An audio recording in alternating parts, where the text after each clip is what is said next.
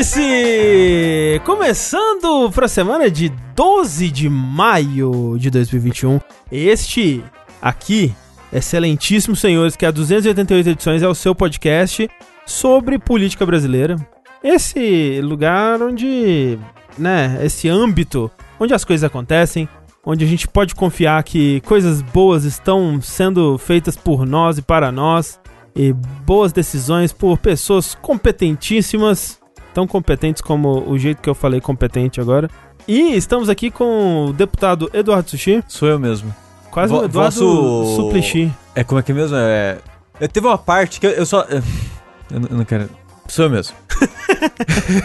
Não, pera, eu queria saber agora, fiquei curioso. Eduardo Sushi que vai abrir uma CPI pra investigar o que de tão interessante tem naquela gaveta ali que as gatas querem entrar dentro da gaveta, gente, o tempo todo. Eu queria parabenizar aqui o meritíssimo André, o, o senador André aqui, Sou eu.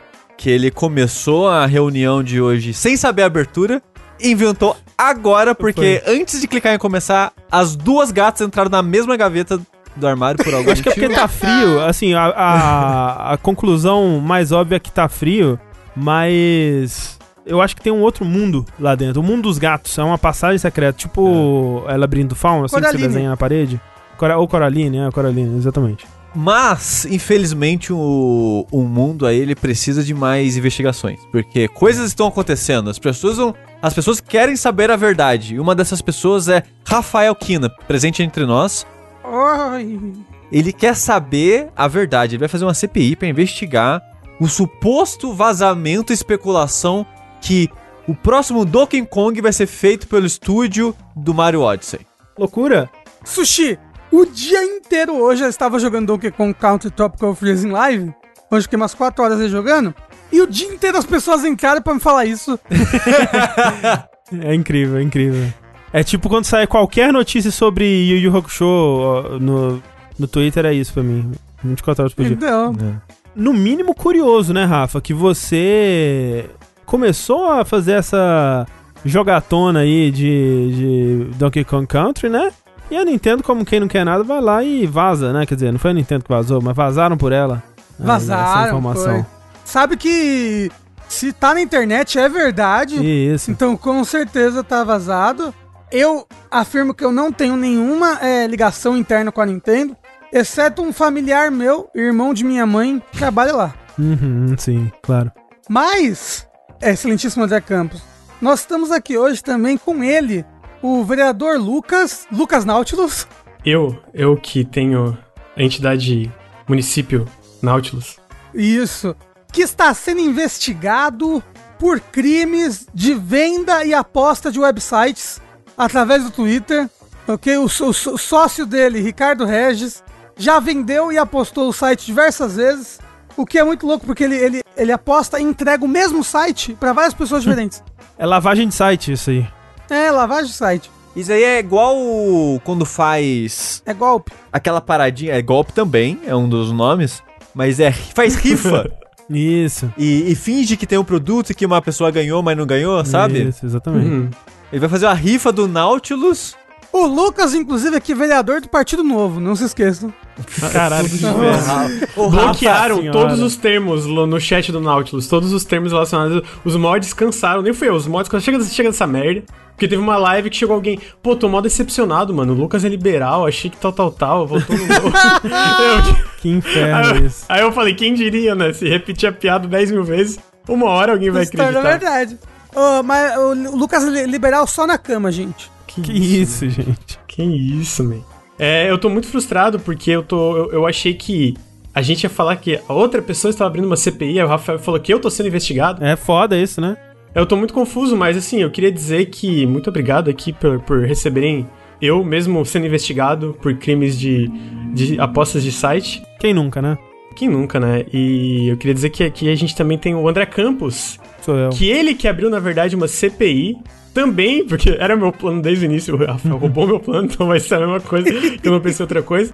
Ele abriu uma CPI investi- investigar a corrupção da subsidiária do jogabilidade de Nautilus, especialmente o membro mais proeminente dessa, dessa entidade, o Ricardo Regis.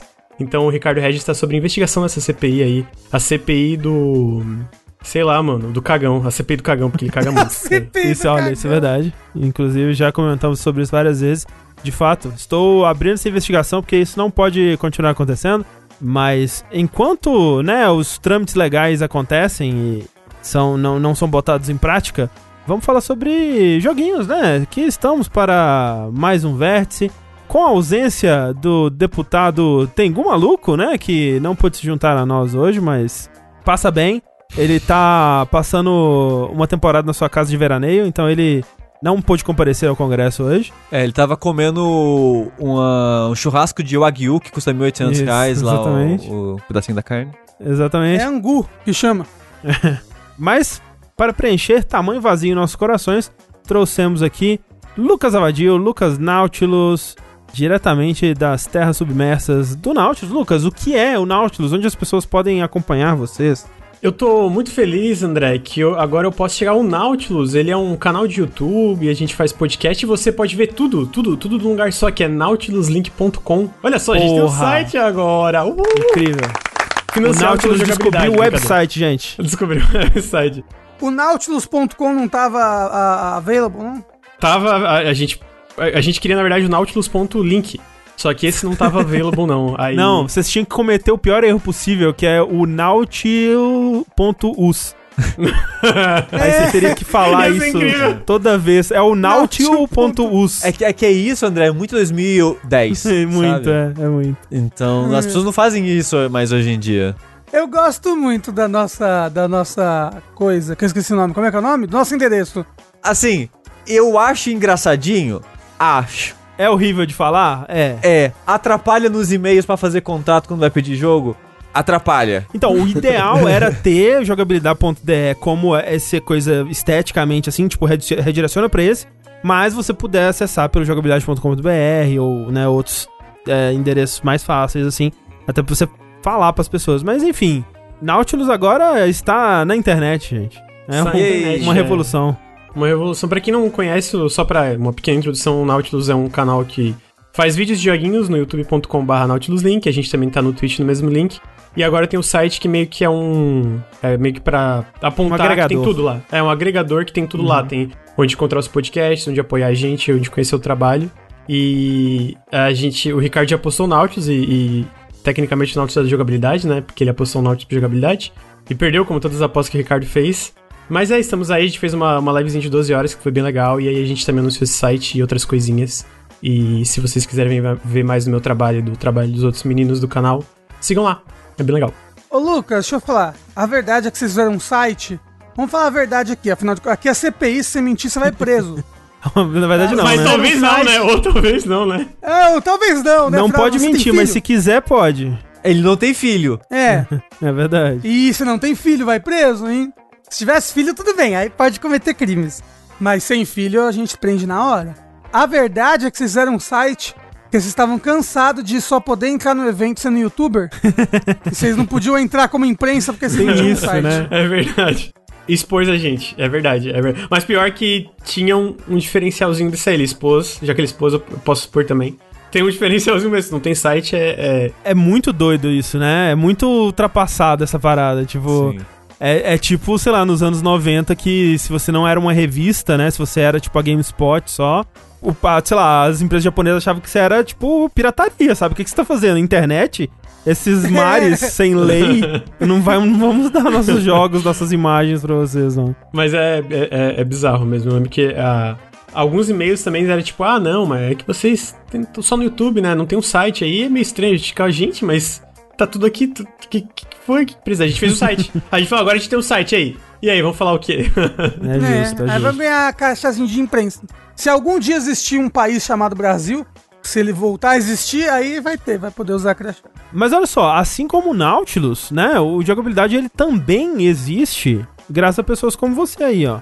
Então, pra ajudar tanto o jogabilidade quanto o Nautilus, né? Você pode apoiar a gente nas nossas, quer dizer, né? Você pode apoiar o Nautilus nas campanhas dele e a gente também nas nossas campanhas aí, é, seja do Padrim, do PicPay, do Patreon, com seu sub na Twitch, né? Que sai de graça pra você e ajuda a gente bastante. Caso você assine qualquer serviço da Amazon aí, por exemplo, Amazon Prime Video ou Amazon Prime normal, você tem direito todo mês a dar um Prime para um, um streamer, né, da, da sua escolha aí. E ficaríamos muito felizes se nós fôssemos essa escolha, porque faz uma puta diferença, né? Espero que a mamata nunca acabe aí. Verdade. Faz muita diferença mesmo. Então, muito obrigado a todo mundo que ajuda da forma que pode. Qualquer valor já é uma puta ajuda, mas lembrando que a partir de 15 reais ou com o sub, você tem acesso aos nossos grupos exclusivos, né? Do Facebook, do Discord. E lá nós temos podcast bônus, nós temos uma comunidade maravilhosa, é, pessoas que se juntam pra jogar joguinhos, pra assistir Assistir anime. É, exatamente. Então, tem de tudo lá. Tem um canal que chama-se Venha Rir no Discord, que é só meme, assim. É que a gente tá na pandemia, né? Se eu ia perguntar, já tinha grupo de pegação já. Ah, deve ter, não sei. O, o Tengu saberia dizer melhor. É que agora porque- não pode. É, agora verdade, não pode. Não pode. Enfim, agradecemos a todo mundo que faz parte, já fez, ajudou de qualquer forma aí ao longo dos anos todos. Nosso é, mais sincero obrigado. E vamos pra essa jossa. Temos jogos, olha só, saíram jogos nessas duas últimas semanas aí. Inclusive, trouxemos o Lucas pra falar de alguns deles. E eu acho que eu queria começar aqui então pelo jogo do momento. O jogo que tá todo mundo aqui bastante empolgado pra falar sobre. Blaster Master Zero? Não, Droga. Resident Evil. Yay! Ah, é mesmo? Resident A gente vai começar Evil. por Resident Evil? Eu acho uma boa. Nossa. Todo mundo jogou aqui. Todo Joguei, mundo jogou. zerei. Todo mundo jogou. Todo mundo achou uma merda. Que isso? Que isso? Nem é Resident Evil isso aí. Não, muita ação. Eu queria tomar susto e tomei mordida. Exatamente. Eu, ô, Rafa, por que que você Não aí... tem porque ironia, ok? eu e o Sushi, a gente gravou um vídeo, né? A gente fez um vídeo, quem diria? Lançamos um vídeo no nosso canal, que Em coisa maravilhosa. 2021. com o nosso review, né, de Resident Evil Village, que foi bem positivo. Mas o Rafa, quando a gente gravou o vídeo, ele não tinha jogado ainda, né? E de lá pra cá, desde que isso aconteceu, você jogou, você zerou. Eu tenho uma noção, né, da experiência do Rafa, como foi, porque ele compartilhou um pouco dela com a gente no, no Telegram enquanto ela ia rolando. Mas eu queria saber o que você achou do jogo, como é que foi essa jornada aí. Mesmo que ninguém me responda quando eu compartilho minhas experiências. Eu sempre. Caralho, que mentira. O Rafa. pa- Não, eu vou, eu vou postar screenshot dessa porra, porque a gente ficou conversando sobre Resident Evil lá. Ah, tipo, porque eu, eu pedi ajuda numa parte, o, o Sushi foi lá e me ajudou. Que eu não tava achando um negócio secreto na sala. Aí eu mandei. Eu também, eu também pro pedi ajuda pro Sushi pra achar negócio secreto na sala. É, um negócio chamado é, SS no Mercenários, né? Você pediu ajuda. Secreto, é, também. secreto, secreto. O nome. É, exatamente. Mas olha só, Resident Evil 8, a- ao contrário do que o André brincou falando aqui, na verdade, acho que todo mundo do site que jogou, eu não sei o Lucas, que não é de site, Mas é do site. gostou bastante. E eu também gostei muito. Achei, tipo, tá pra mim, com certeza. Eba! tá, tipo, top 3, top 2 do ano, assim. E é louco que eu não vi nada dele. Nada, nada, nada, nada, nada, nada, nada. Tanto que nem a premissa dele, assim, sabe aquela coisa que começa no. que aparece no comecinho, comecinho, comecinho? Uhum. Que tipo, ai, o que aconteceu com o Ethan, que é o protagonista do 7 e agora voltou como protagonista do 8? O que aconteceu com ele pra ele estar nessa vila, entendeu? Eu não sabia. Então, quando aconteceu aqueles momentos iniciais, eu fiquei em choque. Uhum. Eu fiquei, meu Deus do céu, o que, que está acontecendo aqui? E aí, uma coisa é, a gente obviamente não vai falar spoilers aqui, mas a premissa do jogo é que você está nessa vila do leste europeu que não é identificado, não, não tem um país. Depois eu fui ver que essa, essa moeda, lei, ela realmente é a moeda da Romênia. Então, Ah. provavelmente é a Romênia. Então, talvez passe na Romênia. É, é a Romênia, mas todo mundo fala inglês. É, não, é. Aí Ah, foi. mas aí não, né? não pode levar essas coisas em conta. É. É, e tipo, as coisas, por exemplo, na, na vila que você tá. Porque você tá nessa vila porque sequestraram a sua filha. Uhum. Né? Nesses três anos que se passou, quatro anos que se passam entre o Resident Evil 7, que é 2017, certo? E agora o Resident Evil 8, que é 2021, você teve uma filha. E ela foi sequestrada. Agora, meu Deus, você está nessa vila em busca dela. E, quer falar, na vila tem coisas escritas. E parece que é tudo gibberish. É, sim, que é não uns rabisquinhos. Inclusive, eu achei meio tosco isso. Uma das coisas que. Eu entendo, né? E é uma, da, uma medida de, de corte de custos, provavelmente, que. Provavelmente ajudou bastante, assim, né? No, no processo, mas eu gosto de ver o documentinho, assim, tipo, capa de, de livro. é, ver escritas É né, túmulo! na parede e tal, assim, mas é, é tudo uns rabisquinhos genéricos. Mas, mas isso eu acho que foi por causa do 7, né? Porque o 7 teve uma parada dessa de. Ah, os textos do 7 eram um texto de um site X Isso, que isso. eles copiaram e colaram em todos os arquivos do jogo. Se você prestasse atenção, você via, né? Isso daí e tal. Uhum. Eu acho que foi no 7 que deu uma paradinha dessa. Talvez pra evitar isso, eles. Ah, foda-se, vamos colocar É, foi só um em rabisco. algum aqui. Resident Evil, é. E aí, Resident Evil 8 se passa nessa vila, no leste europeu, que tem uma, uma, uma, uma pegada, esse negócio de vila europeia, que lembra um pouco Resident Evil 4. Inclusive, ele faz muitas referências e traz coisas, no geral, de, de todos os Resident Evil, que é algo que o Sushi e o André falam bastante no vídeo, né? Mas, tipo, eles falam um best-of da franquia, que eles queriam lançar o título, que eu dei uma ideia muito boa, Hum. que era pra ser amálgama do Resident Evil, alguma coisa assim. A mal Porque com a mal. mal, a mal, entendeu? Com mal tudo maiúsculo, Lucas? Entendi, entendi. Amálgama. Amálgama, entendeu? Porque é uma Evil. junção de várias coisas. Evil, mal, entendeu? Porra, ia ser muito bom, todo mundo ia gostar. Entendi, entendi. E aí, uma coisa que eu achei legal é que, vendo um trailer, quando eles anunciaram o jogo, vendo a capa, vendo esse material promocional, é, parece que o foco do jogo serão lobisomens e Uhum. vampiros, né? Porque todo mundo sabia da Dimitrescu. Sim, sim. E é louco que, na verdade, o foco dele é meio que um folclore de monstros europeus, assim, sabe? Uhum. Sereia, é... Não precisa falar. não precisa Lobisomem, falar vampiro. É. Não, não, mas tipo, ima- imagina monstros clássicos assim. Sim, sim, lobisomens, vampiros e outras coisas. E outras coisas, e outras coisas, mas também outros. Ah, porra, é que tem um que é muito legal que eu gostaria de falar, mas eu não posso. Não pode. Realmente, que eu acho que é bacana quando você descobre. Mas tem outros monstros aí, sabe, que são. Que são bem, tipo, esses monstros de contos clássicos. E referências a, a esses monstros de contos clássicos. Inclusive, o jogo abre, né, com um conto. Sim, com, com sim, um conto isso. de fadas, né? É. Isso. Pô, é muito legal, inclusive. Eu achei meio. Eu, eu sinto que esse jogo faz umas coisas legais em relação. Ele é meio que um best-of, como vocês falaram, tá no vídeo do, do Rafa e, e- e- Do Rafa, do André e do Sushi, desculpa. É, de que é um best-of, mas ao mesmo tempo tem, tipo, umas coisinhas que é um pouco de quebra de expectativa, sabe? Tipo, nossa, isso aqui no Resident Evil, tipo, de como o jogo progride, né? E eu acho que a primeira coisa de abrir com um conto de fadas eu fiquei, gente, é- já estava no trailer, né? Mas no jogo isso eu fiquei. Cara, que legal, né? Eu, eu, eu achei muito legal. É, tipo, que ele... Bonito, né? E é, É e é um bonito. negócio de contos de fadas é meio é, stop motion, não sei o que, que é. É 3D, né? Mas é com aquela estética meio Tim Burton, né? Sim, é. Noiva é, cadáver, não, é muito assim. bonito. É, foi até um outro estúdio, Muito né, legal. que fez a, a Sim, abertura, foi um outro estúdio que fez aquela arte meio que de é, camadas de papel, assim, que tem no começo, que é como Isso, se fosse isso. vários papéis, você vai colocando assim, aí vai formando meio as árvores e tal, assim. Tem o nome.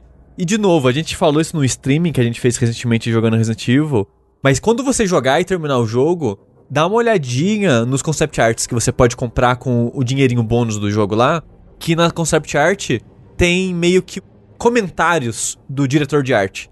Então ele fala várias curiosidades bem interessantes, né? Ele fala essa parada dos folclores que o Rafa tá citando. Ele fala lá inspirações de cada um dos monstros. É tipo a, a Lady Dimitrescu lá, ela tem uma inspiração no yokai, né? Que é uma Isso. mulher grandona de chapéu. É, Agora e- eu não vou lembrar, mas é... Que é de. já é recente, criada na internet. Ah, meio é? no Chuchen.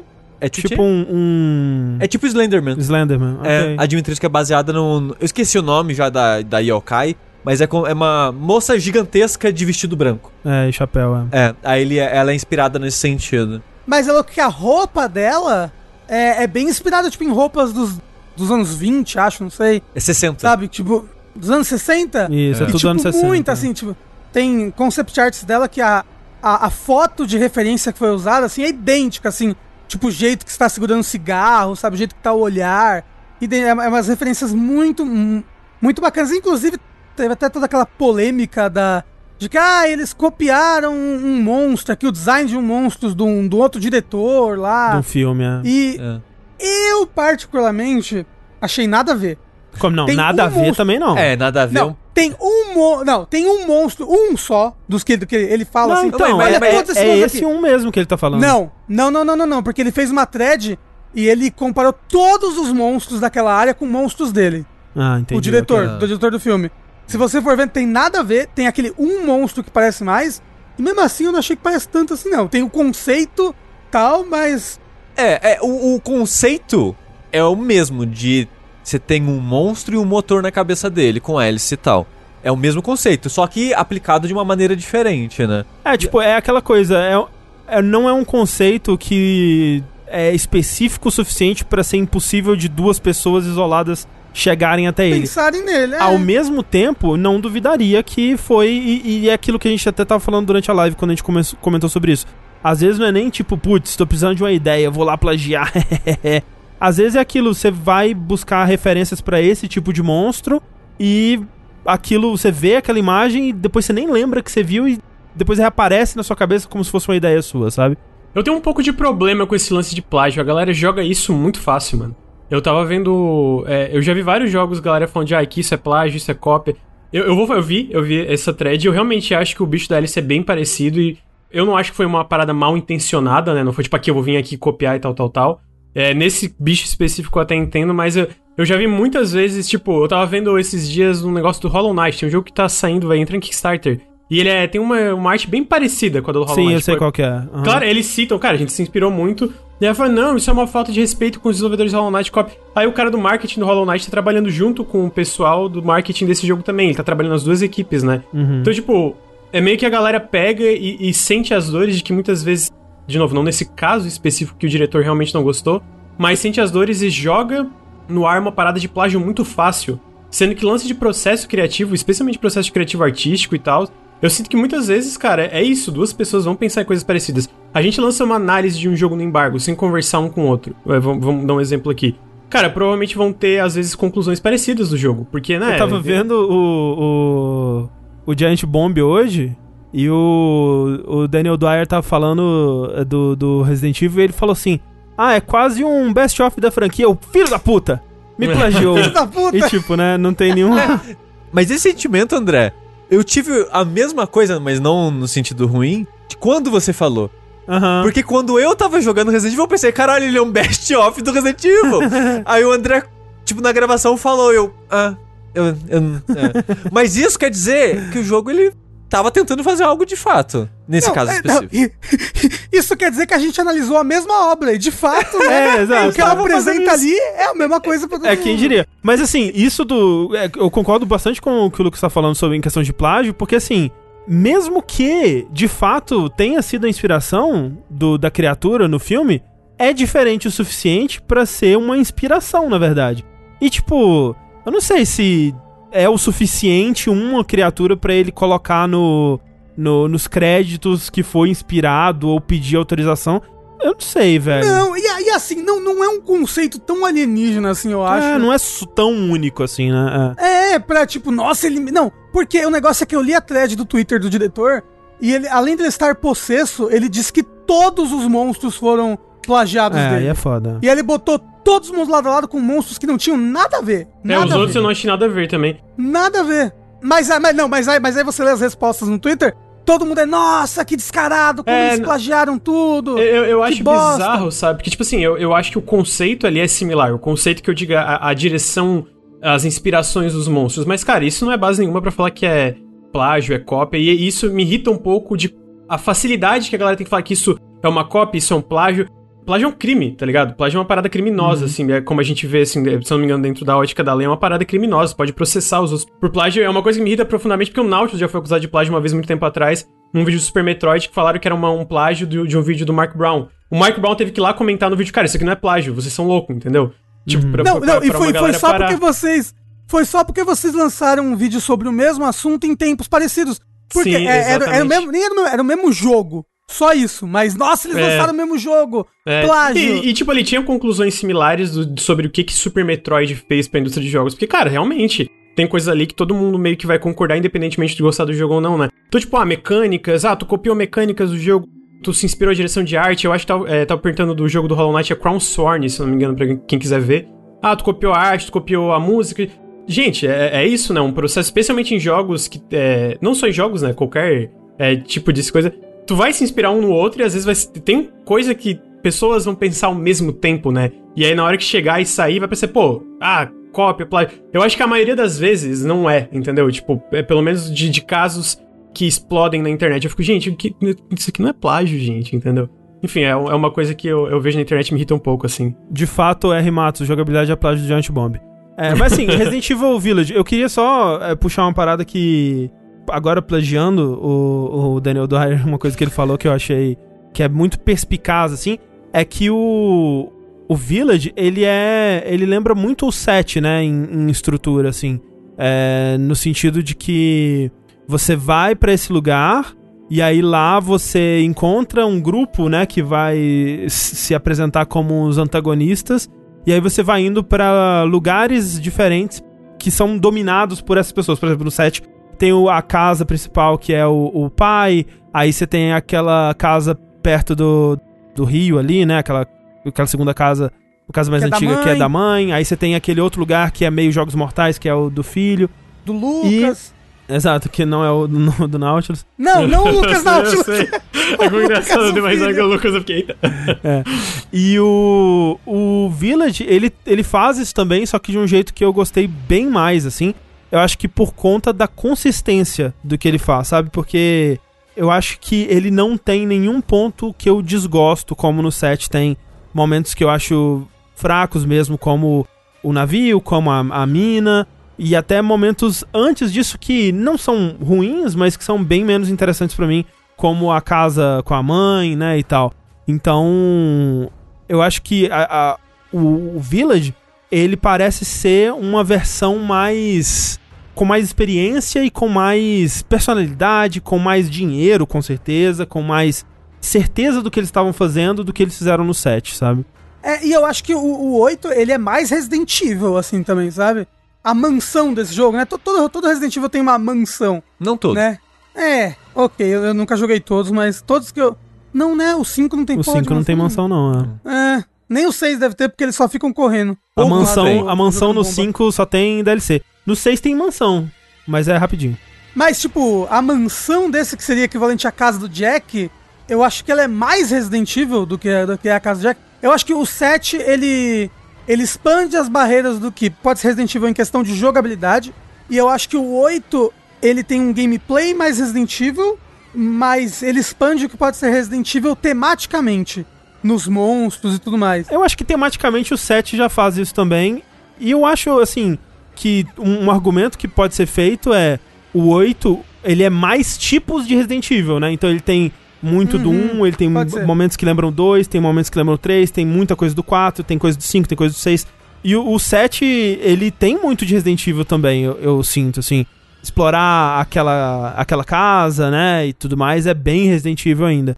Então eu acho que o 8 ele só tem mais, né? Como ele é um jogo um pouco maior e ele e ele muda bastante, né, entre as áreas assim, eu, eu, eu sinto que ele explora mais o que pode ser Resident Evil e com certeza ele estica mais esse conceito, né? O que pode se esperar de um Resident Evil, né? O que eu gosto, porque e esse ponto eu entendo que pra muitos fãs é difícil, né? Porque a, a ameaça biológica em Resident Evil virou nanomachines, né, de Metal Gear. Tipo, você pode explicar literalmente qualquer coisa falando que é um vírus, que é um parasita, que é um um fungo, um mofo, né? Mas já que tá nesse ponto, né, que você use essa desculpa pra criar coisas inesperadas, coisas diferentes do que só zumbis ou só aqueles os ganados, né, ou, ou os bichos de mofo sem graça do set, por exemplo. É, mas tipo, pô, é pior que eu gosto dos bichos de mofo. O negócio é que só tem bicho de mofo no É, set, então. entendeu? Se tivesse bicho de mofo e algum outro bicho, algum outro bicho, seria mais legal. É porque o design do bicho de mofo é um só, quase, né? Um... É, tem tipo dois, tem um que é meio que um leaker que anda de quatro também. É, mas é, é tudo um blob. É, um, assim, é- um eu acho blob bem sem graça, bicho com né? dente, entendeu? Tipo, a primeira área do, do Village basicamente tem mais variedade de inimigo do que, do que o, o set inteiro, assim, né? Na, na minha memória, que eu confesso que não está tão fresca, né? Nesse ponto de ser mais Resident Evil ou não. Tipo, eu gosto muito do 7. Quando eu joguei, nossa, gostei demais. Foi um, do, um dos jogos do ano, assim, no ano em que eu joguei ele. Mas eu gostei muito mais do 8. E eu gosto muito de Resident Evil. Então, tipo, quando, eu- quando eu estava na, na, na primeira parte grande ali do jogo, né, que pra mim é a, é a melhor parte do jogo, que é o castelo, Uhum. que não, não é spoiler, porque, né, tudo tem trailer, tudo tem o castelo. Eu tava, caralho, que fantástico! Que, assim, como eu tô me divertindo, eu não quero parar de jogar, é muito divertido. Você tá nesse lugar que é extremamente perigoso e, e sombrio e cheio de monstros, mas ao mesmo tempo você tem que explorar, achar chave pra um lugar, voltar, blá blá blá. E tem monstro passando por ali, passando a colar, monstro que você não consegue enfrentar, sabe? Tem que correr, eu acho, tipo, muito legal. E aí, quando ele vai pra uma outra parte, ele muda, né? Ele, tipo, traz uma outra perspectiva, uma outra inspiração, assim, alguém. Um outro estilo 13. de jogo, praticamente, né? É. Isso, e aí, tipo, eu entendo que essa seja. Essa é a parte preferida de muita gente no jogo, e, tipo, acho maravilhoso. Eu, eu- ó, eu tô vendo muitas pessoas jogarem essa parte em específica que eu tô falando. Uhum. Que muitos consideram a parte mais assustadora do jogo. E eu acho que é também. É, ah, eu- não, mais assustadora com certeza. É, sobre assustador, eu acho ela uma das coisas mais assusta- assustadoras que eu já joguei num videogame, ponto, assim. Sim, não, é. Pra mim é uma das coisas mais assustadoras. Ah, essa, esse pedaço inteiro, né? Porque tem um momento específico que é que é o, o ápice, né? Mas todo esse, esse pedaço, né? Desde quando você tá andando por aqueles jardins e como que ele vai construindo a tensão e você vai esperando alguma coisa acontecer e vai construindo, vai construindo até um ponto que fica insuportável, meu Deus. Alguma coisa precisa acontecer, né? E eventualmente acontece, né? Não, é porque ela é uma parte muito silenciosa e os sons desse jogo são muito bons. Então vo- você tá nesse local, está muito silencioso, mas você ouve uma coisa rangendo, um passinho, sabe? Alguma coisa caindo numa outra sala. E realmente é, é- é como se tivesse uma música e, ela, e a tensão da música fosse subindo, fosse tipo. Sim, sim. E vai, e vai, e vai. Você tá ali por uma meia hora e quando ele explode, ele explode bonito, assim. Tipo, ele explode do tipo, caralho, pesadelos, assim. Eu vou ter com esse negócio. Muito, muito legal. É muito bom. Então, eu vi pessoas jogando essa parte e assim, o Yoshi, ele terminou essa parte, ele estava com os dois braços formigando inteiro. Ele parou, parou um tempo, respirou. Eu tive, eu tive que ir lá, ficar do lado dele enquanto ele jogava, porque ele não tava conseguindo. Não, sem exagero, eu até comento isso no vídeo, né? Tem um momento que você entende que você passou daquilo, né? Que você tá a salvo. Quase me deu vontade de chorar, assim, de alívio, sabe? De, de parece Sim. que uma coisa foi foi aliviada, foi liberada, assim, sabe? Do, um- uma coisa horrível que eu tava passando, assim. É, e tipo, as pessoas estão falando, ah, o Sushi tomou susto, susto. E não é susto, porque Exato, exato. susto é fácil, né? É, a gente tá fácil. conversando aqui, É. ah, dá um susto em alguém, sabe? Sim. A parada é que o que esse momento faz, e eu acho que ele faz melhor do que outros jogos de terror, outros Resident Evil e tal, é construir essa tensão quando ele tava falando, que ele chega uma parte que você sente a mudança de clima. Uhum, uhum. E a construção vai, e vai, e vai. Só que ela não é. No vídeo eu até comento, né? Não é Outlast 2. Porque Outlast 2 é aquela parada de monstro gigante te perseguindo, corre, barulho. E, pra sempre isso. né? É, e você não respira, né? Você tá É, sempre lá sim. no alto com o monstro gritando no seu cangote, sabe? Esse não, vai começando lá embaixo. Aí vai subindo, subindo, subindo, subindo, subindo, subindo, subindo. E vai devagarzinho, mas sempre subindo. Com a trilha sonora, com o visual. E tipo, isso que o Rafa falou, eu assino embaixo, a trilha sonora, não a trilha sonora especificamente, Design de som, né? o design de som desse jogo é muito, muito bom. Se você tiver a oportunidade de jogar de fone, por favor, jogue de fone. Que eu acho que esse jogo no fone é outra experiência, assim. Uhum. É muito bom o que eles fizeram. E o som é muito, para mim, foi muito importante nessa parte, que foi o que me vendeu e me imergiu nessa situação. E é uma parada que você não tem paz. Você, É. A parada começa a crescer e você fica, pelo amor de Deus, vai acontecer alguma coisa. Eu vou virar aqui, vai acontecer alguma coisa, não vai? E não acontece. Uhum. Aí você tá, beleza. Eu vou descer aqui vai acontecer alguma coisa, não acontece. Aí você olha um corredor e fala: Ah, caralho, não aconteceu nada até agora, esse corredor tá tudo escuro. E eles fazem um trabalho ótimo de, de fazer uma textura de. Não é que é uma- um lugar nojento, horrível, mas é um lugar levemente desconfortável de estar. Tá. Tipo aquele Aham. corredor que você passa, que o chão é como se fosse um tapete colado, mas ele tá descolando. Tá descolando. Não, é. Aí você vê a, e a, obri- a maneira que aquilo reflete, porque é um corredor todo escuro iluminado por uma fonte de luz só. Aí bate naquele plástico, é a maneira que o chão desigual. Eu não sei, tem algo no clima daquele corredor que me dá um desconforto. Eu, eu acho que o que me dá desconforto é que esse jogo, no geral, ele é bonito para um desgraçar, assim, É, sabe? É, eu, eu, eu ia perguntar. Muito lindo, cara. Que o Sushi Deus. falou, os cenários. É. Puta que pariu, assim. O castelo, quando eu entrei no castelo e o jeito como tudo é decorado. Pô, assim, na moral, cara, eu acho que sim, os interiores do Resident Evil Village estão em jogos entre os interiores mais bonitos que eu É, já vi é absurdo, em é jogo na absurdo minha vida inteira. E tipo assim, isso não é diminuindo a parte exterior. Eu acho que, tipo, tu explorando a vila é lindo também. Eu acho lindo. Agora, os interiores em especial, mano, é absurdo. Qualquer momento que tu para e tira uma foto do jogo, parece uma porra de uma concept art, tá ligado? É absurdo. E esse cara. lugar em em específico que o Sushi tá falando, a maioria do, do jogo ele tem uma, uma vibe leste europeu mesmo, né? De, de, na arquitetura e tal. Até o né, castelo e tudo mais, assim. É um lugar bonito, é um lugar é, com bastante clima, né? Bastante ambientação faz um trabalho muito bom. Mas não é um lugar com o qual eu me identifico, né? Eu nunca estive no leste europeu, eu nunca estive numa vila nevada, é, eu nunca estive num castelo. Então tem esse, esse aspecto de distância, né? Só que esse lugar, ele é uma, uma casa, um casarão com estilo meio italiano, meio espanhol, assim, na arquitetura, que me lembra muito, tipo, casa de sítio que a gente veria aqui no Brasil, sabe? E é um lugar que você consegue sentir o cheiro dele, de tão bem feito, de tão bonito que é o lugar, assim, né? De, tecnicamente, assim. Então, é, para mim, eu acho que esse momento, esse pedaço, ele vai entrar pra história da franquia, assim, como um dos mais memoráveis, um dos mais lembrados, assim, pelo que eu já tô vendo de reação das pessoas, né? E sem dúvida, no fim das contas, é a minha parte favorita do jogo. Apesar de eu gostar demais do que vem antes também, por ser muito Resident Evil. E é aquela coisa que a gente tava falando também. Eu, por mim, se eles continuarem lançando um Resident Evil por ano, como parece ser o plano deles, mais ou menos nesse nível de qualidade, pode ser um pouquinho abaixo, pode ser um pouquinho acima, porra, seria da hora se fosse um pouquinho acima. Mas se man- manter mais ou menos esse nível, eu vou continuar jogando, cara, porque não tem outro jogo que faz o que Resident Evil faz, sabe? Esse tipo de exploração, esse tipo de mistura de terror com ação, com exploração, essa mistura única também, é né? com essa história meio ridícula, com esse lore maior que, que envolve tudo. Absurdo. Não existe outro jogo. É, ele, ele- eu não sei, mas Resident Evil me dá um sentimento de aventura com terror Nisso. que eu acho que só ele me traz, assim. É uma Eu estou com medo, mas ao mesmo tempo eu tô me divertindo muito, porque é uma aventura muito legal, com puzzles e coisas pra fazer e tiro pra dar, sabe? É uma aventura muito gostosa. E uma coisa que eu gostei muito desse jogo é que vários Resident Evil, eles começam muito alto e terminam mais bem mais baixo, né?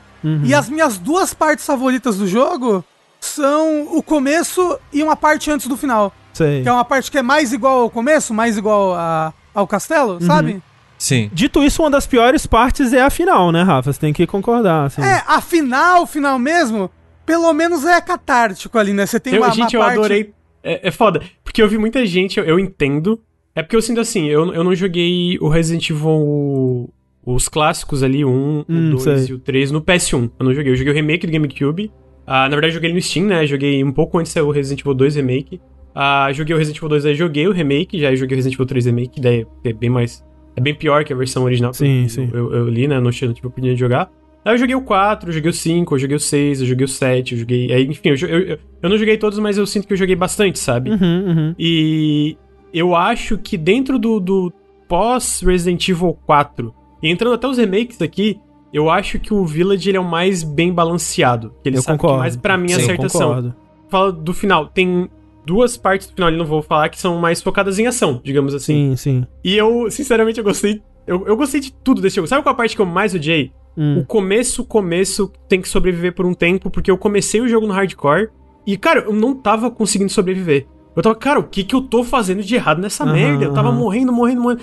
E aí eu passei. E aí eu, daí que eu passei, cara, pra mim assim, eu terminei o jogo e fiquei, mano, eu, eu adorei o jogo de começo ao fim, mas eu, eu, eu sinto que é porque eu também eu gosto um pouco de. Se bem que eu sei que o André também gosta bastante. De Resident Evil de ação, entendeu? Eu Uhum. gosto, tipo, eu amo. O 6 eu acho que ele, ele tem muitos problemas, apesar de eu ter me divertido. Mas eu amo Resident Evil 5. Especialmente no co-op, eu, eu acho um jogo fantástico, sabe? De verdade, eu acho um jogo fantástico. E, e eu gosto da de uma parte ali que é uma ação um pouco mais, ainda mais metódica do ali do final do jogo. Eu me diverti muito ainda, porque ainda eu, no, eu, eu zerei a- eu não zerei a segunda vez, terceira ainda eu quero zerar de novo. Eu tive que parar por causa de vídeo e de, da live de 12 horas. Mas é outra coisa que eu senti, tirando uma. É, eu, eu estava sendo desafiado até o final do jogo. Eu ficava tenso na- nas lutas de Uhum. chefe até o final do jogo. E eu sinto que até o final do jogo ainda tinha exploração, sabe? De tu, pô, beleza, tá aqui, mas explora aqui, olha aqui, tem segredinhos aqui, sabe? Apesar de não ser algo no nível do, do primeiro castelo ainda, da primeira área do Sim, jogo sim, sim. onde explora mais. Então, realmente, eu lembro que eu terminei o, o Village e eu fiquei tipo. Mano, eu achei muito redondo a experiência como um todo, né? Eu não- é porque tu comentou que Eu acho que eu sei a parte, mas é tipo. Eu sinto que eu- a minha impressão geral na internet é: ah, o final do jogo é ruim. E eu entendo Não. porque ele, ele perde um pouco da exploração mais lenta do, do começo, mas ao mesmo tempo eu fico, mano, vendo até o, o- remake do, do, do, do 1, que ainda é top-down, ainda é câmera fixa, no final de todos os Resident Evil eu sinto que é meio. É mais Sim, ação, sim. é mais porra louca, é mais, sabe? Não, Tipo, é, eu, eu, eu tenho uma- existe uma memória seletiva pra Resident Evil que me incomoda bastante, sabe? Eu sempre falo aqui, gente, o Resident Evil 4, que é o queridinho da galera, você foge de uma estátua do, do, do anão lá, do, do, do Salazar, tá ligado? É, ele tem uma estátua de pedra que te persegue, que acende os olhinhos e te persegue num Quick Time Event. Então, assim, pessoal que fala assim, ah, porque Resident Evil no 5 se perdeu. Eu não entendo, eu realmente não entendo. Eu, eu não acho, Lucas, tipo, mesmo essa parte final, né? Vamos dizer assim, eu não acho ela ruim, não. Eu acho ela a pior parte do jogo, mas não acho ruim, eu não acho nenhuma parte desse jogo ruim. Tem momentos que, quando eu fui rejogar, putz, agora é essa parte, né? Hum, uma preguiçinha assim.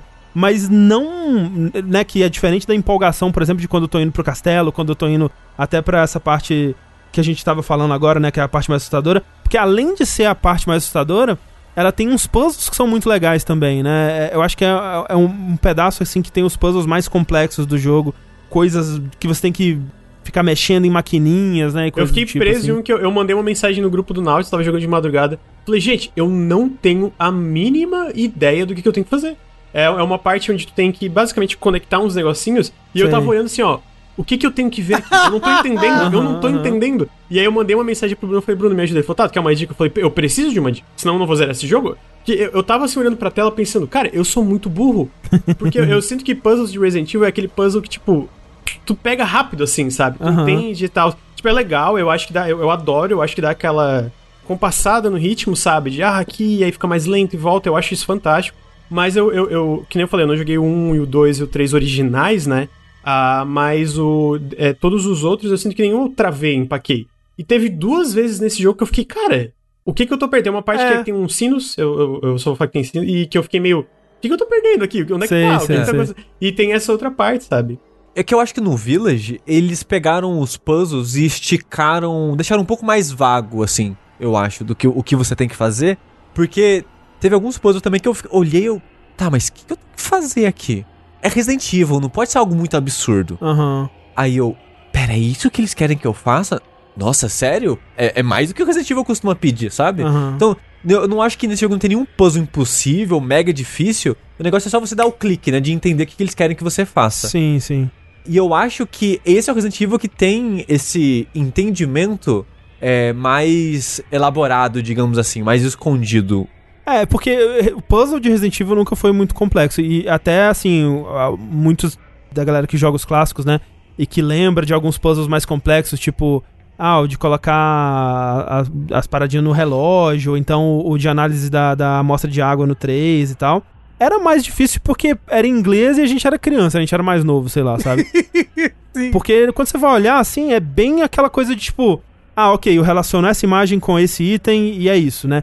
Tem um puzzle no, no Village que é sobre você ler um texto e virar estátuas pra corresponder àquele texto, Que é bem Que é- Resident Evil. que é bem Resident Evil e é tão complexo quanto qualquer outro puzzle da, da franquia, assim. Então, é, eu acho que eles, eles fazem isso bem também. É claro que é, talvez eu gostasse que tivessem uns puzzles mais é, envolvidos como Silent Hill, por exemplo, tinha, assim, eu acho que se, se for pensar assim, o meu Resident Evil ideal, ele teria uns puzzles mais Silent Hill, sabe? Que é Uhum. realmente você você ler documentos e tentar, né, desvendar um enigma ali realmente. Eu, eu gosto bastante disso, mas nunca foi a vibe de Resident Evil, né? Ah, dito isso, você falando em Silent Hill, eu tenho certeza que aquela parte que a gente fala que é assustadora tem influência de Silent Hill, sim. A Ah, de PT, total, total. Com certeza, com com certeza. cer- Se tem um jogo. Um jogo. É um jogo. É, é um jogo. Mas uma. De terror que influenciou aí, né? O, de- desde que ele lançou. É o PT. Sim, até E o o 7 PT? mesmo tem bastante influência, né? do- É, mas, eu- mas eu acho que esse. Esse você olha mais e fala, caralho, Não é. Sim. isso aqui é PT. Sim, com 13, certeza. porra. Não, e- esse, esse momento eu consigo apontar analogias, talvez forçadas, mas analogias com o trailer do PT, aquele trailer conceitual É, que sim. tinha. Sim. Tem, tem uma parte que eu falei, ah, olha só, parece aquele É, trailer é. do PT. Parece um pouquinho mesmo. Inclusive nessa parte ontem, eu tava vendo a Raquel, namorada do Bruno Nautilus, jogar. Hum. Né, ela jogou essa parte. É, é uma parte que você passa em uma hora, assim. Ela demorou umas duas. Uhum. Porque ela não parava de chorar. Gente, Cara, eu não isso. Ela chorou muito enquanto jogava. De medo, de medo, Não, assim, de é, medo. eu- Nossa, a- eu fiquei morrendo de dó. Foi a assim, maior parte do jogo, até terminar essa parte, porque quando terminou essa parte, eu acho que o medo foi tão grande que eu talvez fica vacinado pro resto, e o resto do jogo também é menos assustador, eu sinto. É, é, foi até engraçado que a gente recebeu o jogo, acho que sei lá, uma semana antes do embargo, uma coisa assim. Uhum. Aí eu fui jogando e nos três dias eu terminei. Uns dois, três dias eu terminei. E o André tava, tipo, no comecinho. É. Que ele falou, não, gente, eu tô Não. com seis horas e tô na primeira porta ainda, não O- consigo o- abrir ela. O primeiro dia, eu não passei da- dessa parte introdutória que o Lucas falou que tem que sobreviver, sabe? Eu, eu joguei por um dia e não passei dessa parte, porque chegava nessa parte e falava. Eu não consigo despausar o, o jogo. Eu não, eu não tenho em mim para enfrentar o que o jogo está me pedindo para enfrentar nesse momento. É. E o É, jogo inteiro era assim, tipo, jogando sem fone de ouvido, jogando com vídeo do lado, jogando com, com tudo, com todas as coisas pra ter- tentar dar uma, uma diminuída no, no medo. Mas assim, eu sou muito medroso pra jogos, É. assim, eu não sou parâmetro. Assim como o sushi também não é muito parâmetro. Então, tipo, Sim. a verdade entre nós dois provavelmente tá no meio. A experiência Sim. que você vai ter provavelmente tá no É, meio. Mas eu só queria apontar que eu achei curioso que o André sofreu, sofreu, sofreu. Aí, em uma noite, ele falou: Putz, eu acho que eu tô na parte que, eu- que vocês estavam falando. Porque a gente tem um grupo, né? E a gente foi falando de maneiras vagas, assim, nossa, uma parte dá muito medo e tal, nananana. Aí o André, putz, acho que eu tô nessa parte, hein? Na tarde seguinte, o André, terminei. É, Eu, caralho, o André realmente terminou aquela parte e foi. sim, sim. Mas é como isso. você falou, aquela parte ela meio que te vacina, assim, tipo. É. Depois dela, você fala, nada mais pode me impedir. É, inclusive- nada mais vai me dar medo. Inclusive, eu achei bom eles terem feito isso, pra essa não ser a primeira parte do jogo, porque talvez o, o resto do jogo é, sofresse com isso, porque eu acho que o 7 tem esse problema, que eu acho que a parte mais assustadora dele tá no começo, que é aquele comecinho antes de das coisas começarem a acontecer mesmo, que você tá naquela primeira casa, e depois a parte com o Jack, né? E depois, quando você termina, quando você enfrenta o Jack ali, eu fui de boa também pelo 7. Tipo, tem alguns momentos que me deram mais medo, um pouquinho na casa da Marguerite, um pouquinho na- naquele começo do navio, quando você ainda tá sem arma, sem nada. É, mas É. foi, foi bem de boa, assim. E, e sobre o jogo, apesar de você ter sentido essa sensação, né? E no geral, o jogo ele começa a ficar um pouco mais ação, um pouco mais de inimigos. Ao mesmo tempo que eu acho que ele pouquíssimas vezes exagera na quantidade de inimigos, porque Uhum. uma coisa que eu gostaria de pontuar aqui, aproveitar a oportunidade, é que quando o jogo saiu, eu vi muita gente falando: esse jogo é só ação, é Resident Evil 5 e 6, e não sei lá o que, não tem terror, não tem medo, e só tiro. E eu fiquei tipo, vocês jogaram o mesmo jogo? Não é possível. Porque os momentos de ação desse jogo são tão espaçados. Se você tá explorando, Ah, sim, se você sim. tá indo de sala em sala, se você tá procurando item, é tão espaçado os momentos de ação, porque os encontros não são, tipo, procedurais, sabe? Não é tipo, ah, de tempo em tempo vai aparecer um monstro. Não é. Tem um monstro, você lidou com ele, não tem mais um monstro até Uhum. você avançar o suficiente pro jogo acrescentar mais ameaças no mundo. Então, tipo, É, e as ou, ameaças. ele nem acrescenta, então, tipo, você fica com vários lugares completamente vazios de monstro que você fica só explorando, explorando, explorando, É, isso, explorando. isso. E, e eu achei que foi muito gostosa essa, esse balanço que eles fizeram de. Ok, você tem tipo quatro monstros aqui. Você vai andar. Se você tá explorando de boinha, toma 10 minutos andando à toa. Andando, pegando item, taranã. Toma mais 4 ou 5 monstros aqui. Eu acho que teve um balanço muito bom. E pra mim, esse balanço. E, e foi bom no sentido de. Porque o jogo agora é mais aberto, né? Ele é mais expansivo na exploração. Principalmente quando inclui a vila, né? Uhum. E eu acho que ele fez um bom trabalho de fazer um equilíbrio de. Ok, tem. São poucos monstros e vai ser monstros em momentos pontuais. Mas eu, pelo menos, por boa parte do jogo, eu não me sentia confortável nesse intervalo entre Uhum, o grupo de uhum. monstros. Porque eu nunca sabia quando o novo grupo ia surgir. Porque às vezes aparece no lugar que você já foi. Sim, sim. Tipo, ah, eu vou revisitar nessa parte aqui da vila que tinha umas. Eita, mudou, tem bicho novo agora naquelas casas. Puta Sim. merda. Então, e eu, de novo, né? Os efeitos sonoros desse jogo são muito bons. Então, mesmo nesses intervalos aí de uns 10 minutos sem uma luta, sem um combate, né? Sem monstros, eu não ficava completamente em paz, porque os efeitos sonoros não me deixavam, e porque a possibilidade de, de acrescentar novas coisas da mudança do jogo, que ele muda de tempo em tempo, não me deixava ficar sossegado, né? Tipo, ah, não, vai ser de boa, vou andar aqui, não vai ter nada, posso correr à vontade e É tal. porque o jogo ele tá sempre mudando, né? E, e é aquela coisa. o que eles fazem com a vila, né? E, e, a vila tá no título faz muito sentido, né? É muito legal porque você tá sempre voltando pra vila e sempre tem coisa nova para você fazer na vila, né? E, e, eu acho que o jeito que eles fazem isso é, funciona muito bem porque para um jogo de exploração ele funcionar como um jogo de exploração, ele tem que te dar coisas que você quer. E isso nesse jogo tá muito atrelado ao sistema de dinheiro, né? Porque você tá sempre querendo melhorar suas armas, porque ter armas melhores vai te possibilitar avançar, por mais que o jogo não seja super difícil nem na, na dificuldade hardcore, né? Por exemplo, o, acho o Resident Evil 2 Remake, por exemplo, bem mais difícil que ele no hardcore. Mas você tá sempre querendo melhorar as armas, comprar as armas novas que vão aparecendo no mercador e tal. E para isso você precisa de dinheiro, que dropa nos inimigos, mas principalmente você consegue com um tesouro. E funciona muito como era no, no Resident Evil 4, né? Que você encontra no, no teto de uma caverna ou, ou né, num, num, num, baú escondido, né? E esse jogo ele tem quase que side quests, né? Coisas opcionais que você pode fazer para encontrar novos tesouros que vão te levar para salas que vão ter puzzles novos e coisas para você resolver para para você encontrar novos tesouros. E aí você chega é, lá. Tem, tem, bastante, bastante coisinha opcional. Tem, tem até uma, uma casa com um boss opcional, né? É tem, é tem boss opcional. Tem alguns inimigos que são, tipo, meio que mini-chefes, que são totalmente opcionais. E aí, por exemplo, você vai numa dessas, você derrota o bicho, ou então você resolve o puzzle e encontra um tesouro que é, tipo, o corpo, o corpinho de um boneco de bode. E você sabe que você pode combinar com a cabeça. E aquilo te deixa, putz, agora fodeu, agora eu preciso explorar mais, né? Então ele tá sempre te incentivando a continuar explorando, a encontrar os outros tesouros, né? E nossa, como funciona bem, cara. Como eu, eu me diverti explorando esse mundo, assim. E é interessante que rejogando, né, você vê que o jogo, quando você só faz o mínimo para terminar, ele é bem linear, né? Ele pode ser bem linear.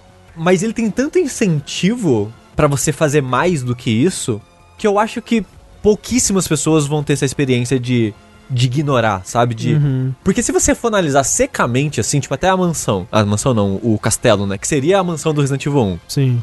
A progressão de avanço ela é mais linear do Resident Evil 1, por exemplo do que você precisa fazer. Porque, ah, você precisa de uma chave pra abrir uma porta? Talvez você só use ela em uma porta para avançar o jogo e terminar, mas tem mais 3, 4 fechadas de coisa opcional. Sim. E, tipo, a maioria das pessoas vai querer pegar essas coisas opcionais, né? É, até porque ele esfrega na sua cara, né? Quando você chega na vila pela primeira vez, você vê um monte de de, de insígnia na porta que você não consegue abrir. Tem aqueles poços, né? Que ele fala, ah, eu preciso de algum item. E aí depois lá na frente, muito na frente mesmo, assim, tem tem coisas que literalmente oito horas depois que você viu aquilo pela primeira vez, você vai conseguir abrir. E é aquela satisfação do Metroidvania, né? Dele esfregar na sua cara, você não tem acesso a isso aqui. Aí você lá na frente consegue, putz, agora eu vou voltar lá e ver o que, que tinha naquela porra daquela casa. E provavelmente vai ser um tesouro. É. Mas eu acho que. Eu só queria pontuar isso de que o jogo, a estrutura dele, talvez você possa acusar ele de ser linear, mas ele tem tanto incentivo, tem tanta coisa opcional e extra para você fazer, que no final, você fazendo isso no seu ritmo, na sua velocidade, da maneira que você achar melhor, ele acaba tendo uma vibe de vai e vem muito próxima dos clássicos. Uhum. Ainda assim, sabe? Sim, sim, sim. E, eu acho muito interessante como eles conseguiram dosar isso, sabe? De se você quer focar só na história por algum motivo, ele pode ser um jogo bem mais linear com foco em ação, que você vai ter menos intervalo entre as ações, mas se você quer explorar, ele vai ter uma vibe mais próxima dos clássicos, caso você queira isso também. É, se você tiver só interessado em seguir, em avançar e tudo mais, você termina esse jogo em umas 3 horas, sabe? 3, 4 horas, é. assim. Mas para quem tava tentando fazer tudo, por exemplo, eu e o Sushi, a gente terminou em umas 12, né? É, eu acho que o Rafa foi é, 12 eu, também. Eu, eu, eu terminei em 12 também. horas também. É. Foi 12, 13. Nossa, você acha que a pessoa termina em umas 3, 4 horas, André? É porque ele tem o troféu de speedrun que é 3 horas e sem tentar muito eu, eu consegui terminar em duas. Óbvio que eu já sabia o que tinha que fazer, né? É, então, então eu tô mas é dobrando é isso. Quando você sabe o que você tem que fazer, quando você não sabe, demora pra você, tipo, daqui eu vou para onde mesmo? E daqui eu vou para onde, né? Porque o mapa não é linear. É, sim, mas vamos dizer umas 4, 6 horas, assim, sabe? É, eu diria que umas 6 horas é. pessoa tá correndo. André, eu tô vendo, eu tô vendo muito gameplay desse jogo, né? Porque esse jogo tá o zeitgeist dele agora, ele tá gostoso, sabe? Sim. De conversar, de ver coisas sobre ele. E assim, pessoas que jogam esse jogo, eu não sei se é jogador de PC, tá bom? Mas pessoas que eu vejo jogando jogo no PC, o tanto de pessoas que eu vi jogando jogo como se fosse Counter-Strike, gente. eu vi pessoas que batiam o mouse, sabe, sabe aquela técnica que você bate o mouse e arrasta até um ponto X, aí você joga, você joga assim na mesa, tipo, batendo o mouse da esquerda pra ele, pá, pá, pá, pá. A pessoa jogando assim, pá, pá, pá, pá, pá, pá. Olha, não, não olhando um cenário, não olhando um item assim, pá, pá, pá, pá, pá, tiro, tá, tá, tá, tá, tá, tá, tá, tá, tá, foda-se, vou gastar todas as. ah, Cara, O que é um absurdo, porque os jogador- cenários são incríveis, né? De, de observar. então, é, j- jogador de PC é assim, gente. É, é até, eu jogo PC, joga tudo na- na co-? Eu jogo As pessoas joga tudo na PS5, cocaína. Mas eu jogo no PC, geralmente. E eu olho tudo devagarzinho. Eu não sei se vocês chegaram a ver que alguém fez isso de sacanagem, né? Fez um videozinho de sacanagem pra postar, sei lá, TikTok, Twitter, rede social da vida, que era fingindo, né? Tipo, ah, como um jogador, sei lá, de código jogaria o Evil. E é muito engraçado ver, porque esse jogo ele meio que não pede isso de você, você pode fazer aquilo se quiser, tipo, jogar dessa maneira frenética e você vai jogar melhor. Porque o jogo, o- a parte de tiro, eu acho que é competente o suficiente pra fazer funcionar o tique nervoso de, de quem é profissional aí de, de FPS, né? Mas você não precisa e acaba sendo engraçado, porque o jogo ele não pede isso de você. Mas o Lucas falou brevemente que ele jogou no PS5. E eu queria só citar aqui brevemente que o Ray Tracing desse jogo é muito bom. Eu gostei também. Eu achei muito bonito o Ray Tracing. O Ray Tracing, porque eu tava vendo. Que eu só joguei ele no PS5, né? Com o Ray Tracing ativado. Eu não desativei o Ray Tracing. Você pode desativar se você quiser. É, tipo, ele tem dois modos, com ou sem Ray Tracing. Com o Ray Tracing ativado, ele tenta bater 60, mas às vezes ele dá uma baleada ali. E sem Ray Tracing, ele consegue bater 60 Basicamente o tranquilo. jogo todo, é, né? Sim. Inclusive, uma parte que o André não, não, não gostou, achou que foi fraco o Ray Tracing. Eu achei lindo de arregaçar, que é uma parte que o chão todo é água, Uhum, uhum. Sabe? E fica refletindo a- Ah, então, as, não- as, Não é que eu não as achei... velas que tem em cima. Não é que eu não achei bonito, é que quando eu troquei pro, pro sem Ray Tracing, eu quase não vi diferença. Eu achei, na verdade, um É. pouco mais bonito até sem Ray Tracing. É. Nossa, porque ela é tão legal que ela, ela você anda por ela e ela ondula assim, e a imagem vai ondulando também. Tá Uhum. refletindo em cima e embaixo. Nossa, eu achei muito bonitinho. Mas eu queria citar brevemente aqui, porque o, o que me deixou mais encantado, né, com o Ray Tracing do jogo, que eu tava vendo o vídeo do Digital Foundry, né, que ele Ah. fez comparações, né, ele fez uma análise técnica, assim, e durante ela comparou o modo com e sem Ray Tracing no PlayStation. E é muito interessante que o Ray Tracing deles, a maior parte é de luz ambiente. É, é o G- GI, né? O Global Illumination. Isso, e quando eu tava jogando, eu pensei, nossa, tanta. A gente passa tanto tempo na vila, numa, nessa área de luz difusa, né? De um céu nublado na neve. Luz indireta, né? É, que eu acho que nem vai fazer diferença. E é onde mais faz diferença. Sim. A, a, a parte da vila, assim, os detalhes na neve, nas coisas. Casas, né? Que, tipo, às Isso. vezes é só uma casa aberta, né? Porque não tem load, não tem nada, né? Só, você só entra na casa. E a luz da casa é só a luz que entra da porta e janela quebrada. E aí ela vai dando bounce, né? Do dentro, assim. Isso. Então ela vai se auto-iluminando com as coisas onde a luz vai batendo. Exato. assim. E essa parte de iluminação indireta da vila e das casas, assim, no Ray Tracing, ficou muito bonito. É muito bonito. é e eu muito só bonito dei o valor, eu só vi a diferença que fez comparando, né? Uhum. E, pô, fiz uma, fez uma diferença muito legal essa implementação do jogo. Bom jogo. Jogaço, assim. Tipo, tô muito feliz. Quero muito que a franquia continue com jogos tão bons assim. Eu não joguei Resident Evil 3, então eu saí de um Resident Evil que eu amei muito, foi muito bom, que foi o 2 Remake, e foi agora pro 8. Então, tipo, eu tô, caralho, que franquia espetacular, como eu gosto de jogar Resident Evil.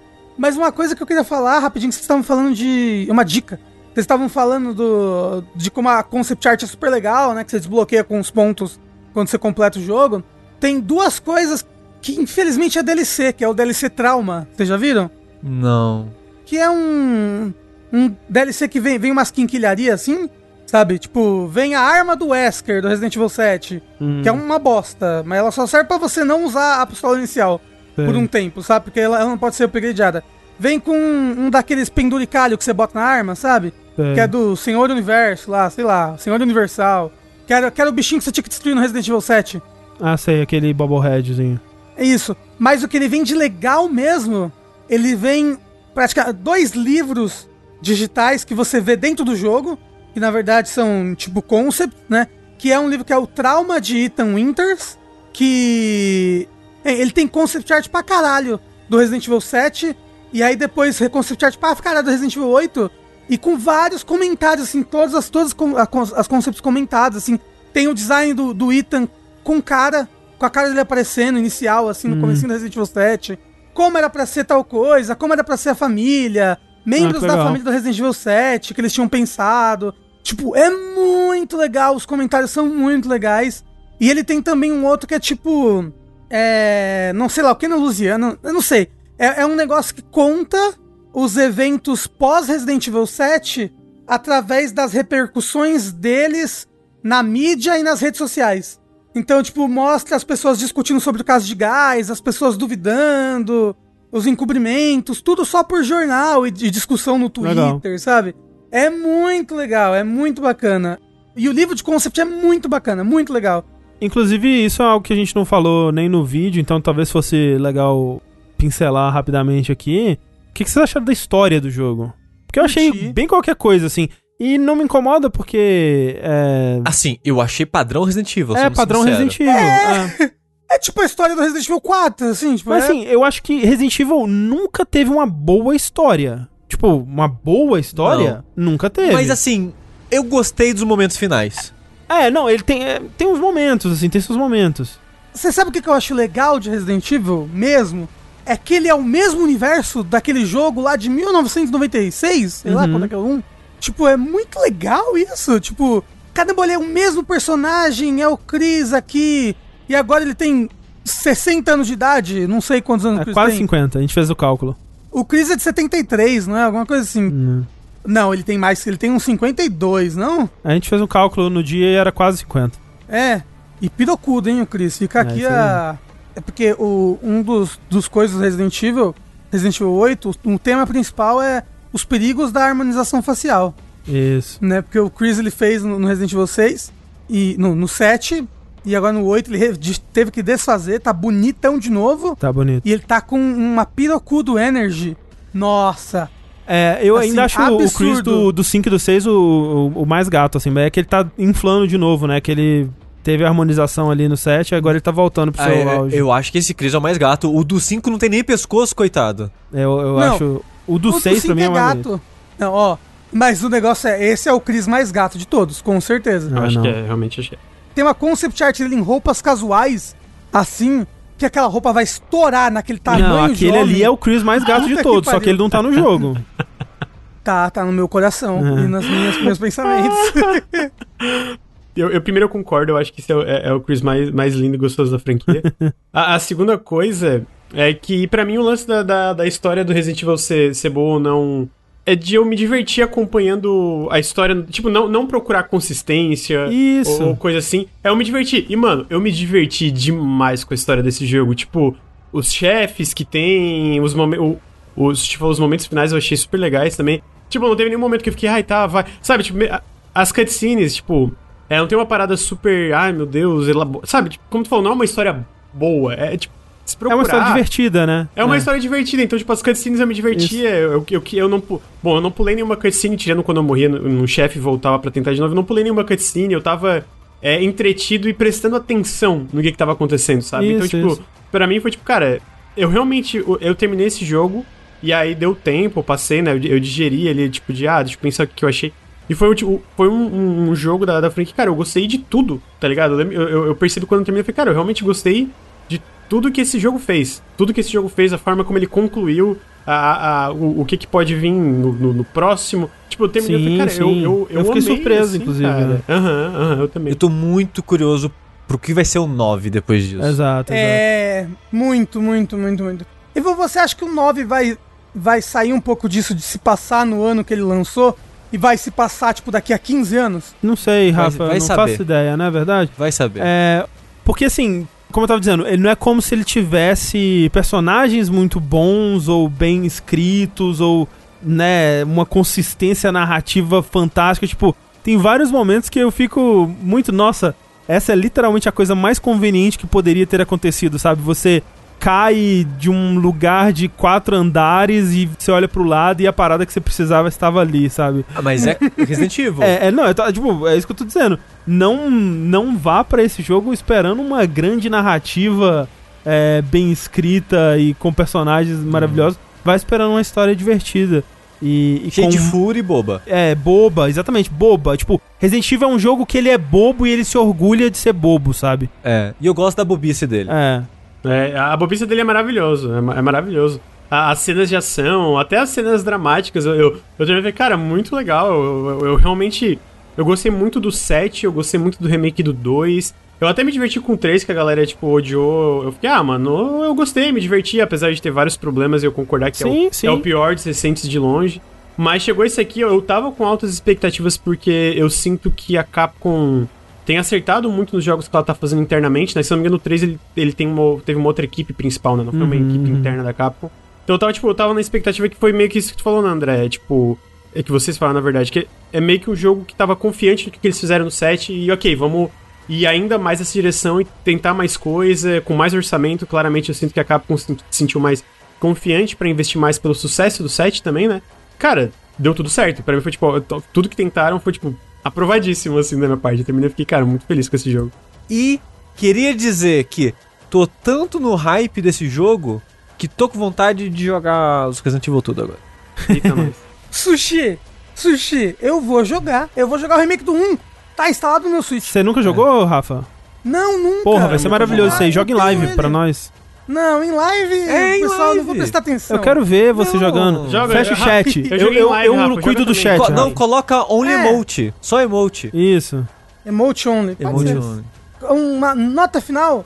Gostei muito da Lady Dimitrescu. Muito, muito. Eu não sei, eu gosto, eu gosto muito do jeito que ela, que ela se porta, do jeito que ela anda, do jeito que ela fala, o jeito que ela te ameaça. Eu não sei, eu gosto dela. Ela é muito legal. Eu gostei do, do Heisenberg, gostei do, a- do- de- dessa turminha, né, que eles mostraram alguns já em O Ethan, nossa, gostei muito do Ethan. O Ethan eu acho difícil gostar, Não, assim. é, o Ethan, não. ele... Não, Ah, o Ethan não tem gente. como, não. O Ethan... Não, ele, ele tem coração. Não, ele, ele tem alguma coisa realmente ali, porque o Ethan, ele é um personagem muito bizarro, né, cara? Ele... Ele... ele reagindo às coisas é muito engraçado. É, às vezes. muito, é tipo, meu Deus, acabou de acontecer, tipo, acabou de acontecer a coisa mais estranha que poderia ter acontecido agora na minha frente. Oh, oh what? E aí, acabou. Ele segue E é isso, ele segue. Não, Tamo lá, um- lá. a- Não, a gente... a, a parte da casa que ele fala, né, acontece coisas numa casa, aí ele tá saindo e ele, mas eu não entendo. Eu não entendo.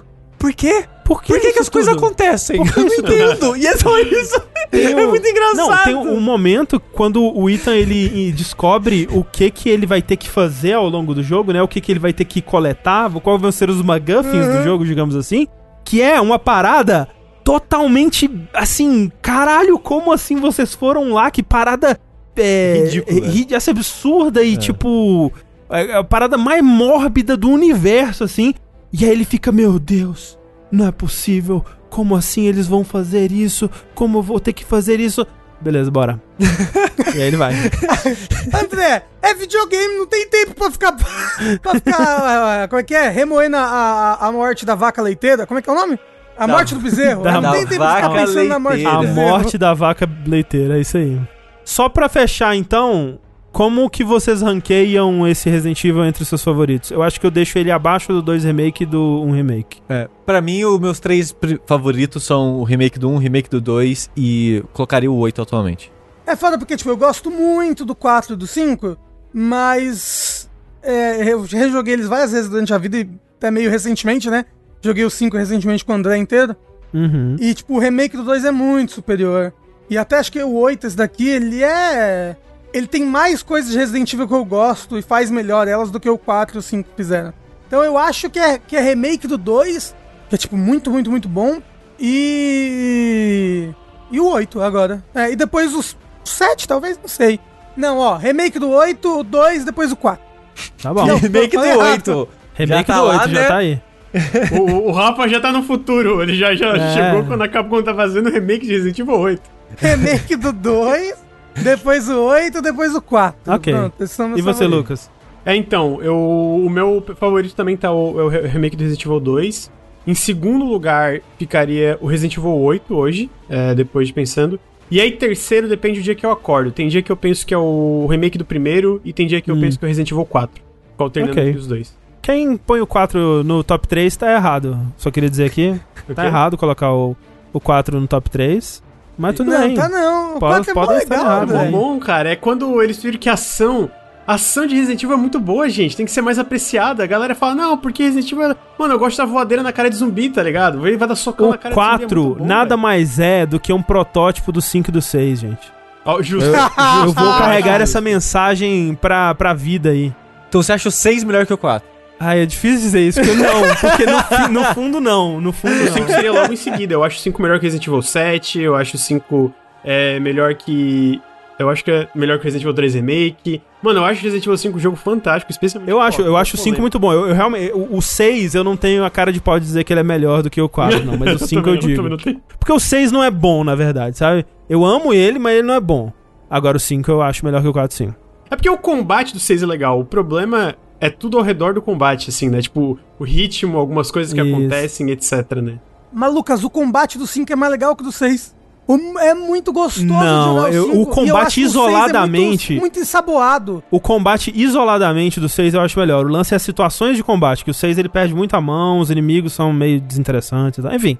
André, Hum, talvez eu tenha instalado Resident Evil 4 no PlayStation sei. e jogado o começo dele. O que, que você achou? Eu queria. A última vez que eu joguei Resident Evil 4 foi no PlayStation 3, né? Quando Sei, saiu a versão. HD. Aham, foi a primeira e última vez. Sei. Foi, sei lá, em 2011, 12, quando saiu o HD, eu não lembro. Faz Uhum. tempo. Aí, né, por estar fazendo a maratona dos jogos da From, todo jogo que eu jogo da From, as pessoas perguntam: e esse tem analógico? Hum, E esse usa analógico? hum, Mesmo quando não tinha analógico, né? uhum. Eu entendo. Hoje em dia, analógico é uma parada vital pra gente controlar a câmera em videogames.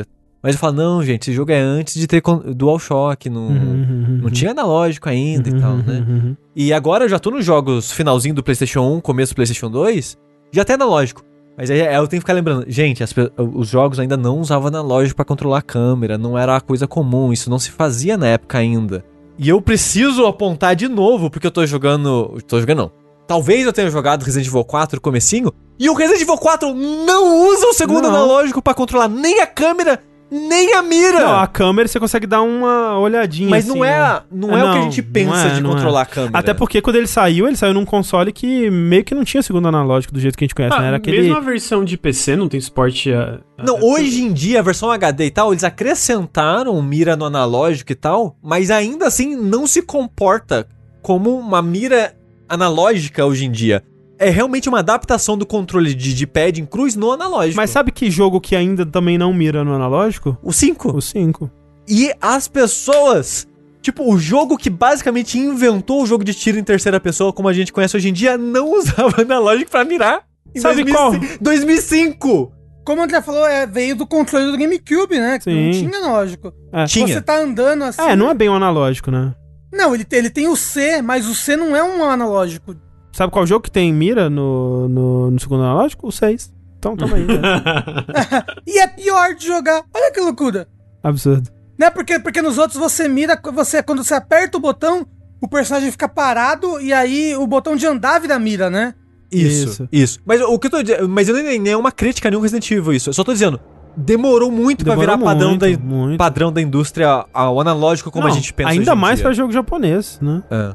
É, mas o. É, o 5 e o 4 você não consegue andar enquanto você mira, né? E, tipo, a gente jogou o 5 recentemente e eu achei ele tão delicioso Não, de eu acho, jogar, de eu acho ótimo. Eu, eu não, eu não sinto, tipo, eu, eu- talvez porque eu já acostumei com esses jogos, eu acho que eles funcionam É, não, incrivelmente. Inclusive, eles vieram com esse sistema mais moderno e o 4 eu só jogo com um analógico. Sim, é, eu, eu jogando ele, eu joguei a maneira old school dele, porque ele meio que foi pensado pra jogar daquele jeito. Sim. E acaba que não é um problema, porque o jogo é, o design do jogo é todo em Uhum, volta uhum. de jogar assim, né? Era só uma curiosidade que em 2005 ainda tinha jogo que não sim. coisava as coisas. Que não coisava as coisas.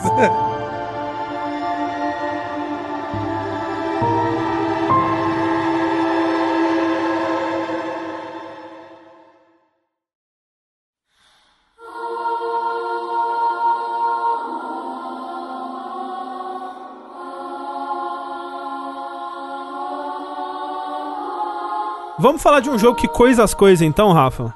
Coisa, coisas que estão mais próximos do que as coisas que a gente achava que ia coisar, né? Um pequeno disclaimer aqui. Eu não vou dar, dar spoilers. A gente já conversou sobre o Nier. Conversou por alto sobre o Nier Replicante aqui. Eu acabei de zerar o final D dele, que era o último final que existia no, no original, né? No Nier Replicante original, lá de PlayStation 3. Tinha o final A, B, C, D. Nesse daqui, nesse remake barra remaster, é um remake. Eles fizeram um final E, que é um final novo. Eu não fiz esse final ainda. Ele tem muitas horas de investimento ainda pra eu fazer ele.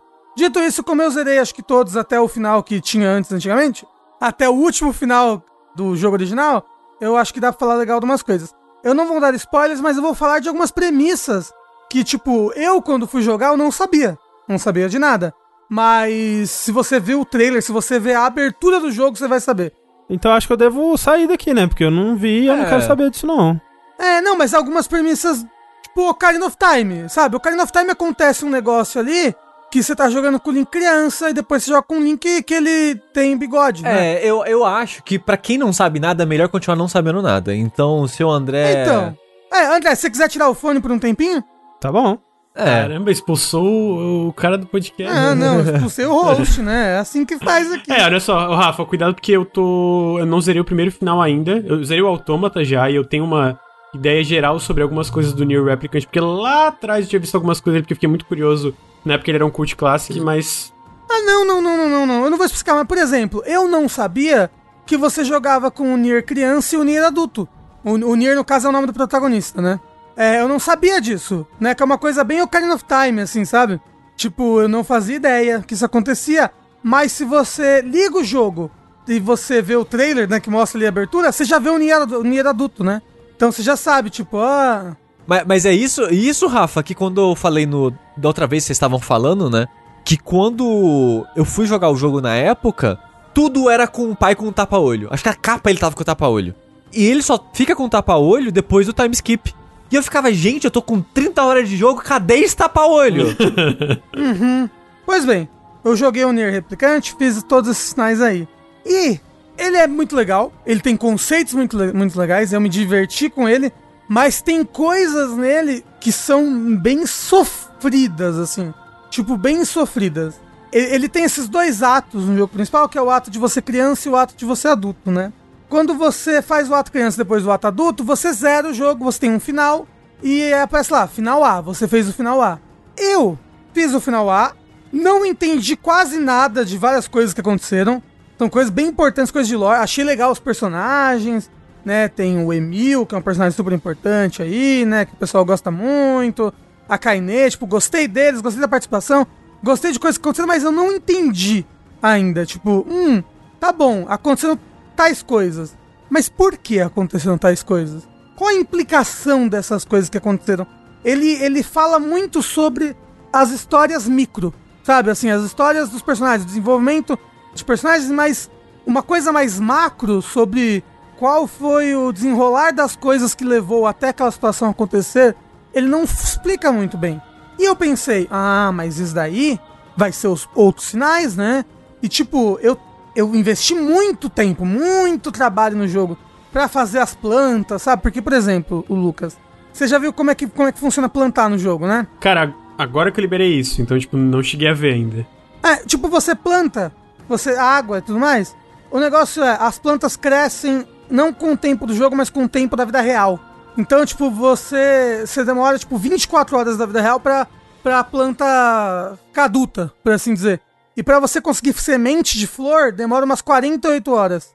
E aí, por exemplo, você pode cruzar algumas flores, que você planta uma flor de uma cor, uma do lado da outra cor, e tem chance de uma dessas flores sair de, de cor diferente. Tem uma planta que a chance é tipo de 1% de sair. E com a semente dela brotando só até a cada 48 horas, isso demora pra um caralho. É um puta investimento de tempo. Mas você não precisa disso. Você não precisa, só se você quiser platinar e quiser fazer as quests do jogo. Uma quest em específica que pede, pede semente de planta mais rara. O negócio é, eu estava fazendo todas as quests, estava platinando, estava fazendo tudo. E é tudo de um trabalho, é tu, tudo exige muito trabalho. Tudo é muito. Como é que eu posso dizer? Ou é muito tedioso ou exige um esforço muito grande. Tem tipo, ah, você quer upar esta arma aqui para o nível 4? Pra você ler a historinha, quando você vai upando as armas, você vai, tipo, liberando pedacinhos da história, assim, daquela arma. E as armas evoluem até o nível 4. Então você quer, mas aí, tipo, ah, essa arma aqui precisa de 4 desse material X pra upar pro nível 4. É um material que só dropa do cenário, assim, você tá andando ele aparece no cenário, e é meio aleatório. Então, tipo, 1% das vezes que você entrar naquele cenário, vai estar o material lá. E você precisa de 4 desse material pra upar. Sem sacanagem, eu precisava de 4 materiais, eu ouvi um podcast duas horas e meia, consegui dois desse material. E tipo, você fica, é um jogo de você botar um podcast e ficar, entra na sala, dropou material? Não, sai da sala. Entra na sala, dropou material? Não, sai na sala. Entra na sala, dropou material? Não, sai na sala. A missão da planta, a gente não dá mais pra mudar o relógio, porque os consoles modernos você não consegue mais mudar o relógio, é pela internet. Então o que você pode fazer é você pode ficar mudando os fuso horários, mas mesmo assim você não consegue avançar mais de 24 horas no fuso horário. Então é muito de você ficar refazendo a mesma coisa, a mesma coisa, a mesma coisa, a mesma coisa. E o final B, você tem que rejogar o jogo da metade pra frente de novo.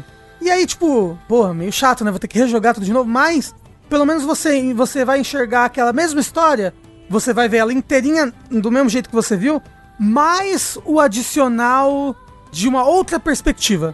Você vai ver aquela mesma história de uma outra perspectiva, isso é legal. Tipo, você vai, ah, nossa, esse daqui tinha, tinha esse outro lado aqui que eu não via.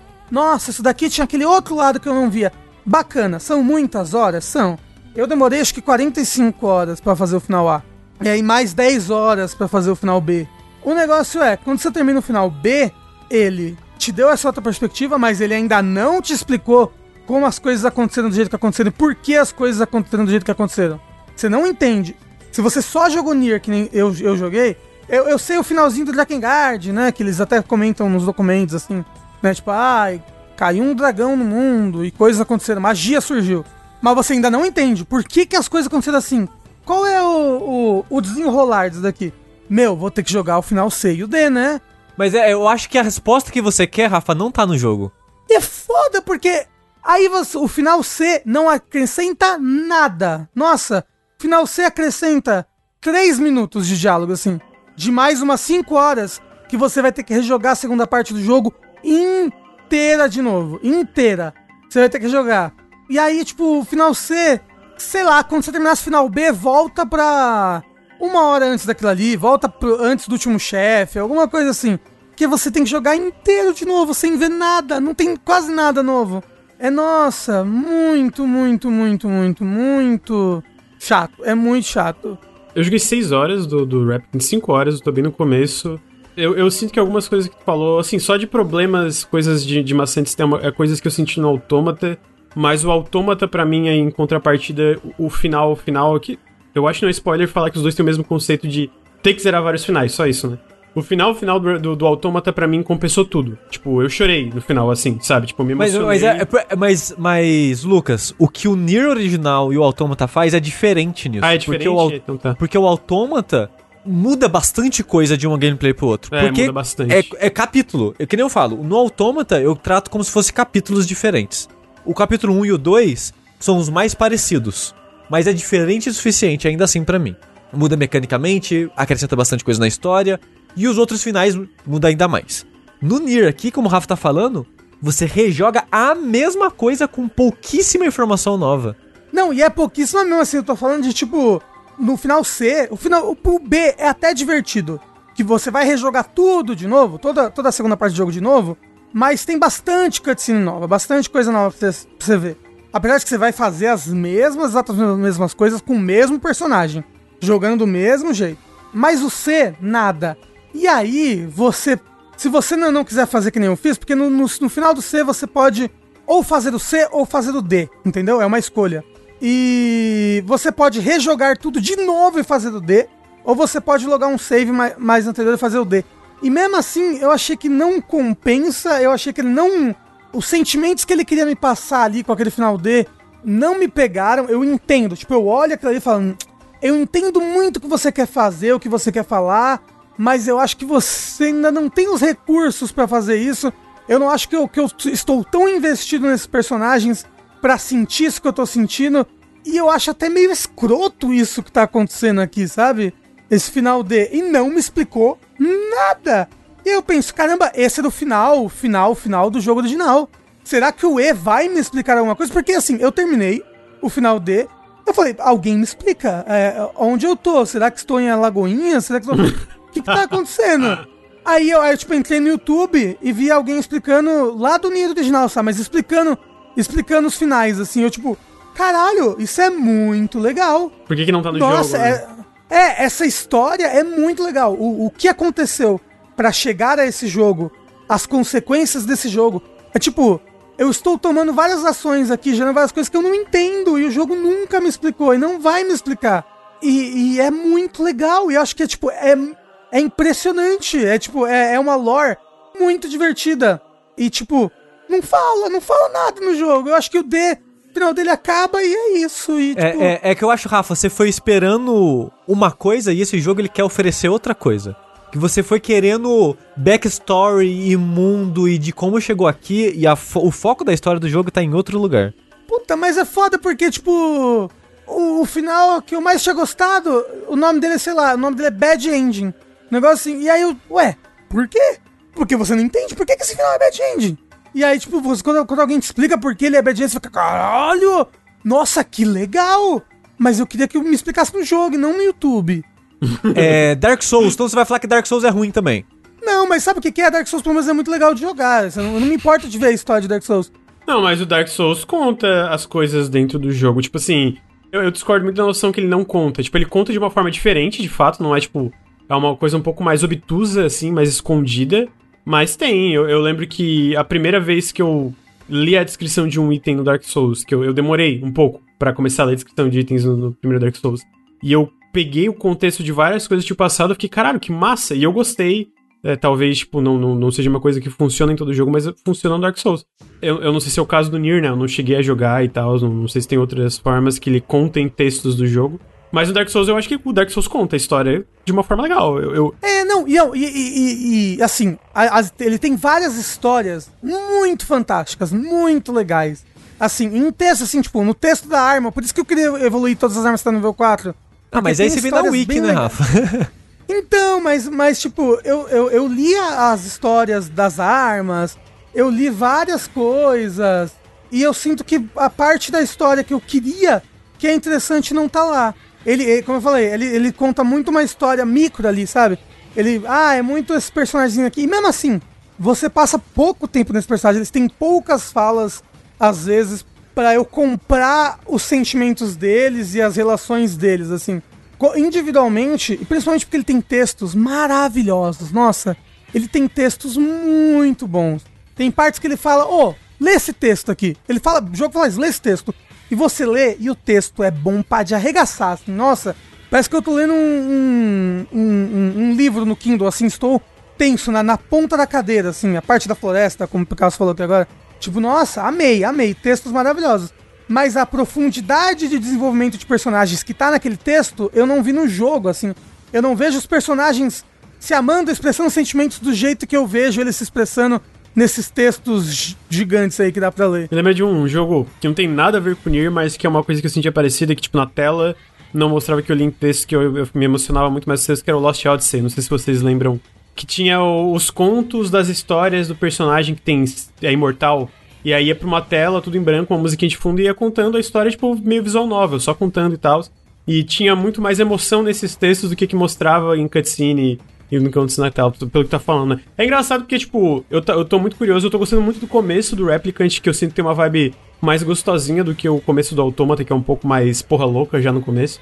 E então eu tô curioso pra ver o que que eu vou, vou sentir com o jogo de fato, né, que tá falando. Mas é. já me deu uma outra expectativa para pro jogo, né? Eu, eu, tava, eu tava esperando sentir sentimentos. A minha expectativa com o Nier depois do Automata é sentir sentimentos, tá ligado? Ó, minha dica aqui. Não se preocupe em fazer todas as quests. Tem muita quest legal, mas, mas não se preocupe em fazer todas as quests. Não se preocupe em upar todas as armas. Nossa, nem a pau. Upa uma arma só e tá bom. Joga só com ela. De verdade. É tipo. São lágrimas. No final do jogo é tudo lágrimas na chuva. É, é- é muito engraçado porque no stream passado o Tengu falou: joguei fazendo só a história, incrível, amei, perfeito, não preciso perder tempo com nada disso. O Rafa, ai, mas é tão gostoso pegar as coisas e evoluir tudo, aí eu vou fazer tudo. E o Tengu, não preciso fazer nada disso. Sim, mas eu quero fazer. Aí é o Rafa agora, não faz, gente, não precisa fazer. O Rafa sofreu pelo povo, o Rafa sofreu pelo povo. É foda, é foda. É tipo, ó, eu vou falar, por exemplo, o, o Dragon Quest 11. Uma coisa que ele faz que eu gostei muito é, ele tem o game e o pós-game. Ele tem a história do game, e aí ele não explica muitas coisas da história do game. Mas o pós-game vai lá e volta e explica tudo. É, o, tudo, o Rafa, o, tudo. O Rafa tá exagerando. O jogo, ele termina a história dele com algumas coisas que você fica. Mas não teve aquele negócio lá que aconteceu? Não falaram mais, né? Então fica meio que coisas em aberto, mas a história meio que terminou. Aí o pós-game volta nesses pedacinhos e conecta com tudo o resto, né? Isso que eu gosto muito. E eu tava muito esperando que Tipo, quando eu falei o final A e não entendi, ah, tudo bem. O B e não entendi, ah, tudo bem, o C vai me explicar. Não, e o D é pior. Nossa, o D é pior, assim. Esse não do Rafa é muito bom. foi Tipo, não, tô triste, não. É, eu tô dizendo. E essa gente. Não, gente, tudo tá explicado no jogo. Não tá. Gente, não está. Não, é impossível que as informações que você obtém no YouTube estejam explicadas nesse jogo. Porque você vai ver a, a lore desse jogo. Tem, tipo, sete livros entre o Drakengard 1 e esse. Mas essas paradas não são importantes pra, pra história do Então, Nier. eu não sei se é importante, porque, tipo, é importante. Tem, É, é- é igual. É mas, mas eu- Rafa. ó, ó, ó, mas, o- Rafa O, jogo é assim, ó, vou, vou dar um exemplo. O jogo é assim. É a história de um menino que vai até a parede e aperta um botão. Ok? Essa é a história do jogo. Você joga o jogo todo andando pela sala, pulando a caixa de papelão que tá ali, blá blá blá, pulou o sofá. Chegou o final do jogo, você aperta o botão. O jogo não te conta. O jogo não te conta o que é o botão, que, o que, que te fez apertar o botão, por que, que você queria apertar o botão, e qual a consequência de você ter apertado o botão, o que, que aquele botão fez. E a história por trás desse botão é a coisa mais legal. Assim, tipo, quando eu fiquei sabendo da história, quando eu li a história depois, eu falei: caralho, isso daqui é muito bom. Essa história é muito bom. Mas eu, eu acho que eu, eu, eu entendi o que, que o Sushi quer dizer também. Tipo assim, tu acha que fica melhor com essa história, mas pra fechar o arco narrativo sendo contado no Nier, tu não precisa disso. Eu acho que é isso que tá querendo. Não sei se. Pelo que eu tô entendendo, porque eu não zerei o Nier. Pelo que eu tô entendendo, essa é a vibe. Tipo, tu consegue entender o que, que tá sendo contado de forma fechada, mas o universo fica assim, ó, aconteceu alguma coisa, a gente não vai te contar. É isso, acabou. E, e foca nesse, nesse arco narrativo mais fechado. E aí tu tá, pelo que eu tô entendendo, tá frustrado por isso, que tu queria que o mundo tivesse mais explicações. É. É, mas acontece que até mesmo esse arco narrativo que tá fechado, que tem esses personagens aqui, você não entende o que aconteceu ali, entendeu? Com aqueles personagens que você. Sei lá. Eu acho que o, o, E, como é uma coisa nova, o negócio é, o final E, o final E, pra você fazer o final E, você vai ter que jogar o jogo inteiro de novo. Ponto. Inteiro. Desde a primeira parte. Tem que jogar ele inteirinho de novo. Mas parece que é mais legal. Assim, esse E é um pouco. muda mais as coisas. Então, tipo, parece que o final E tem que jogar o jogo inteiro de novo, desde o comecinho. Vai ser foda, eu acho que vai ser legal, mas eu não sei como o Autômata faz esse negócio dos sinais, mas eu acho que ele faz melhor. Tudo, pelo tudo que eu vi. Pelo tudo que eu ouvi do Autômata, eu sinto que até mesmo o, la- o lado B dele aí, a parte B já é melhor, porque você pelo menos tá com outro personagem, assim, sabe? É. O Autômato ele é um jogo melhor. Ele é um pacote melhor, ele é uma experiência mais agradável no geral, assim. Ele é semelhante, mas eu acho bem mais resolvido, assim, no geral, como que faz as coisas. Mas é uma outro tipo de história com outro feeling, né? E aí vem quem gosta mais do Nier e quem gosta mais do Autômata, do tipo de história que tá contando. Mas sabe o que que é, Sushi? Tipo, eu tava gostando, eu gosto do combate, do mundo e blá blá. O negócio é quando eu sou obrigado a jogar aquilo da exata mesma maneira, de novo. Não, eu acho novo, não, eu não, eu, eu não acho que tem de defesa pra isso. Eu, eu não acho que tem defesa pra isso. O negócio é que você acaba ressaltando todos os erros, sabe? Sim. Porque a gente falou do, do Resident Evil, da parte muito boa lá do Resident Evil 8.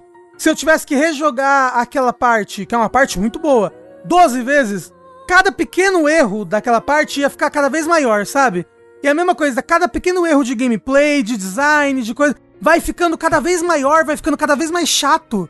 Porque eu tô tendo que refazer de novo, e de novo, e de novo, Eu, con- de eu novo. con- eu concordo, eu concordo. O único ponto que é aí que eu acho que é. Eu não acho que você tá errado. Mas eu acho que a expectativa pode ter estragado um pouco. Era o que você queria da história, o que o jogo tava pra te oferecer. E eu não acho que você tá errado de querer mais preencher o mundo de justificativa de lore e de como que o mundo tava e pra onde ele vai. Mas o, o que você quer e o que o jogo quer são coisas diferentes e, né? Porra, mas é foda porque você não entende os motivos do porquê que o meu personagem tá fazendo isso, porque, sabe? E é como eu falei, é muito legal. É muito bom.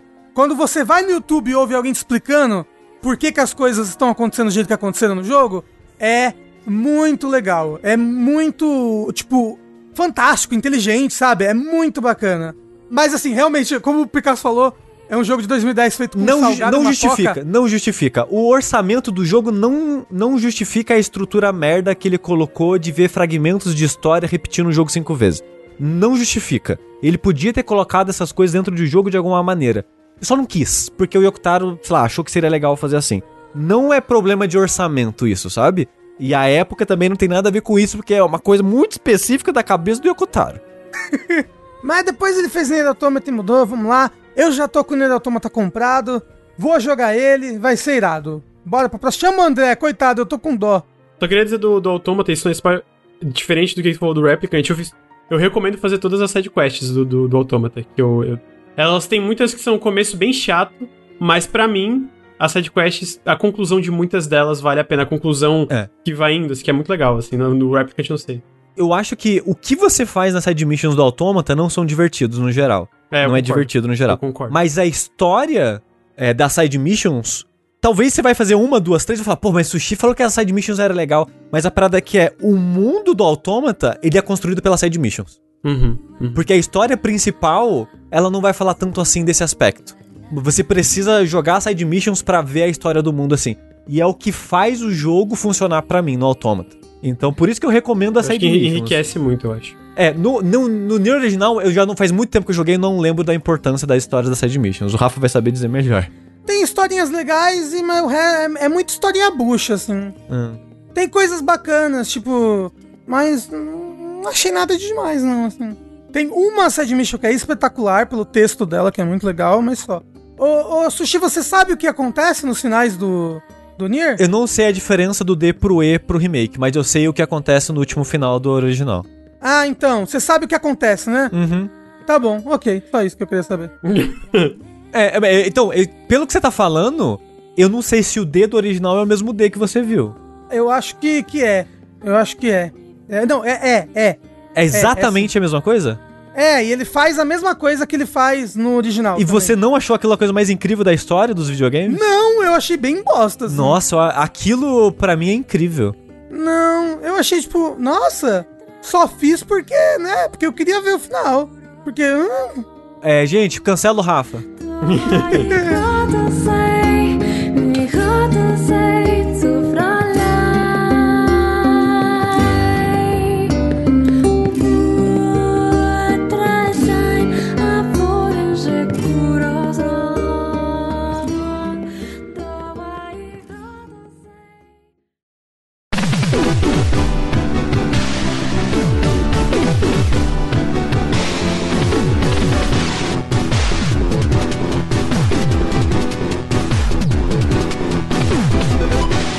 jogo aí é Blaster Master. É Blaster Master Zero, por favor, André. Ah, desculpa. Zero. Porque eu comentei brevemente em algum streaming, eu acho, que eu tava meio com preguiça de videogames. De pensar, na verdade. De preguiça de existir. Foi quando a gente falou de, Out, de Outriders. É verdade. Não sei se isso especificamente eu falei no, no, no Vértice e tal. Que eu só tava querendo jogar alguns mais, coisas mais simples, né? Coisas que eu colocava na tela e eu desligava o cérebro, babava uh, ali, né? Entrava em topor e era isso. Eu queria só fugir da realidade do meu corpo e, e da vida. Outriders me- Conheço o sentimento. Outriders me deu isso e gostei, de, e gostei é, dele na época por causa disso também. Mas antes do Outriders, eu tava jogando um joguinho que comprei numa promoção, que é o Blaster Master, Blaster Master Zero. Tava na promoção na PSN por metade do preço. É um, é um jogo que eu queria jogar há muito tempo. Muito tempo. Mas qual que é o problema? Ele saiu, se não me engano, em 2017 pra 3DS. Uhum. Aí saiu pra Switch.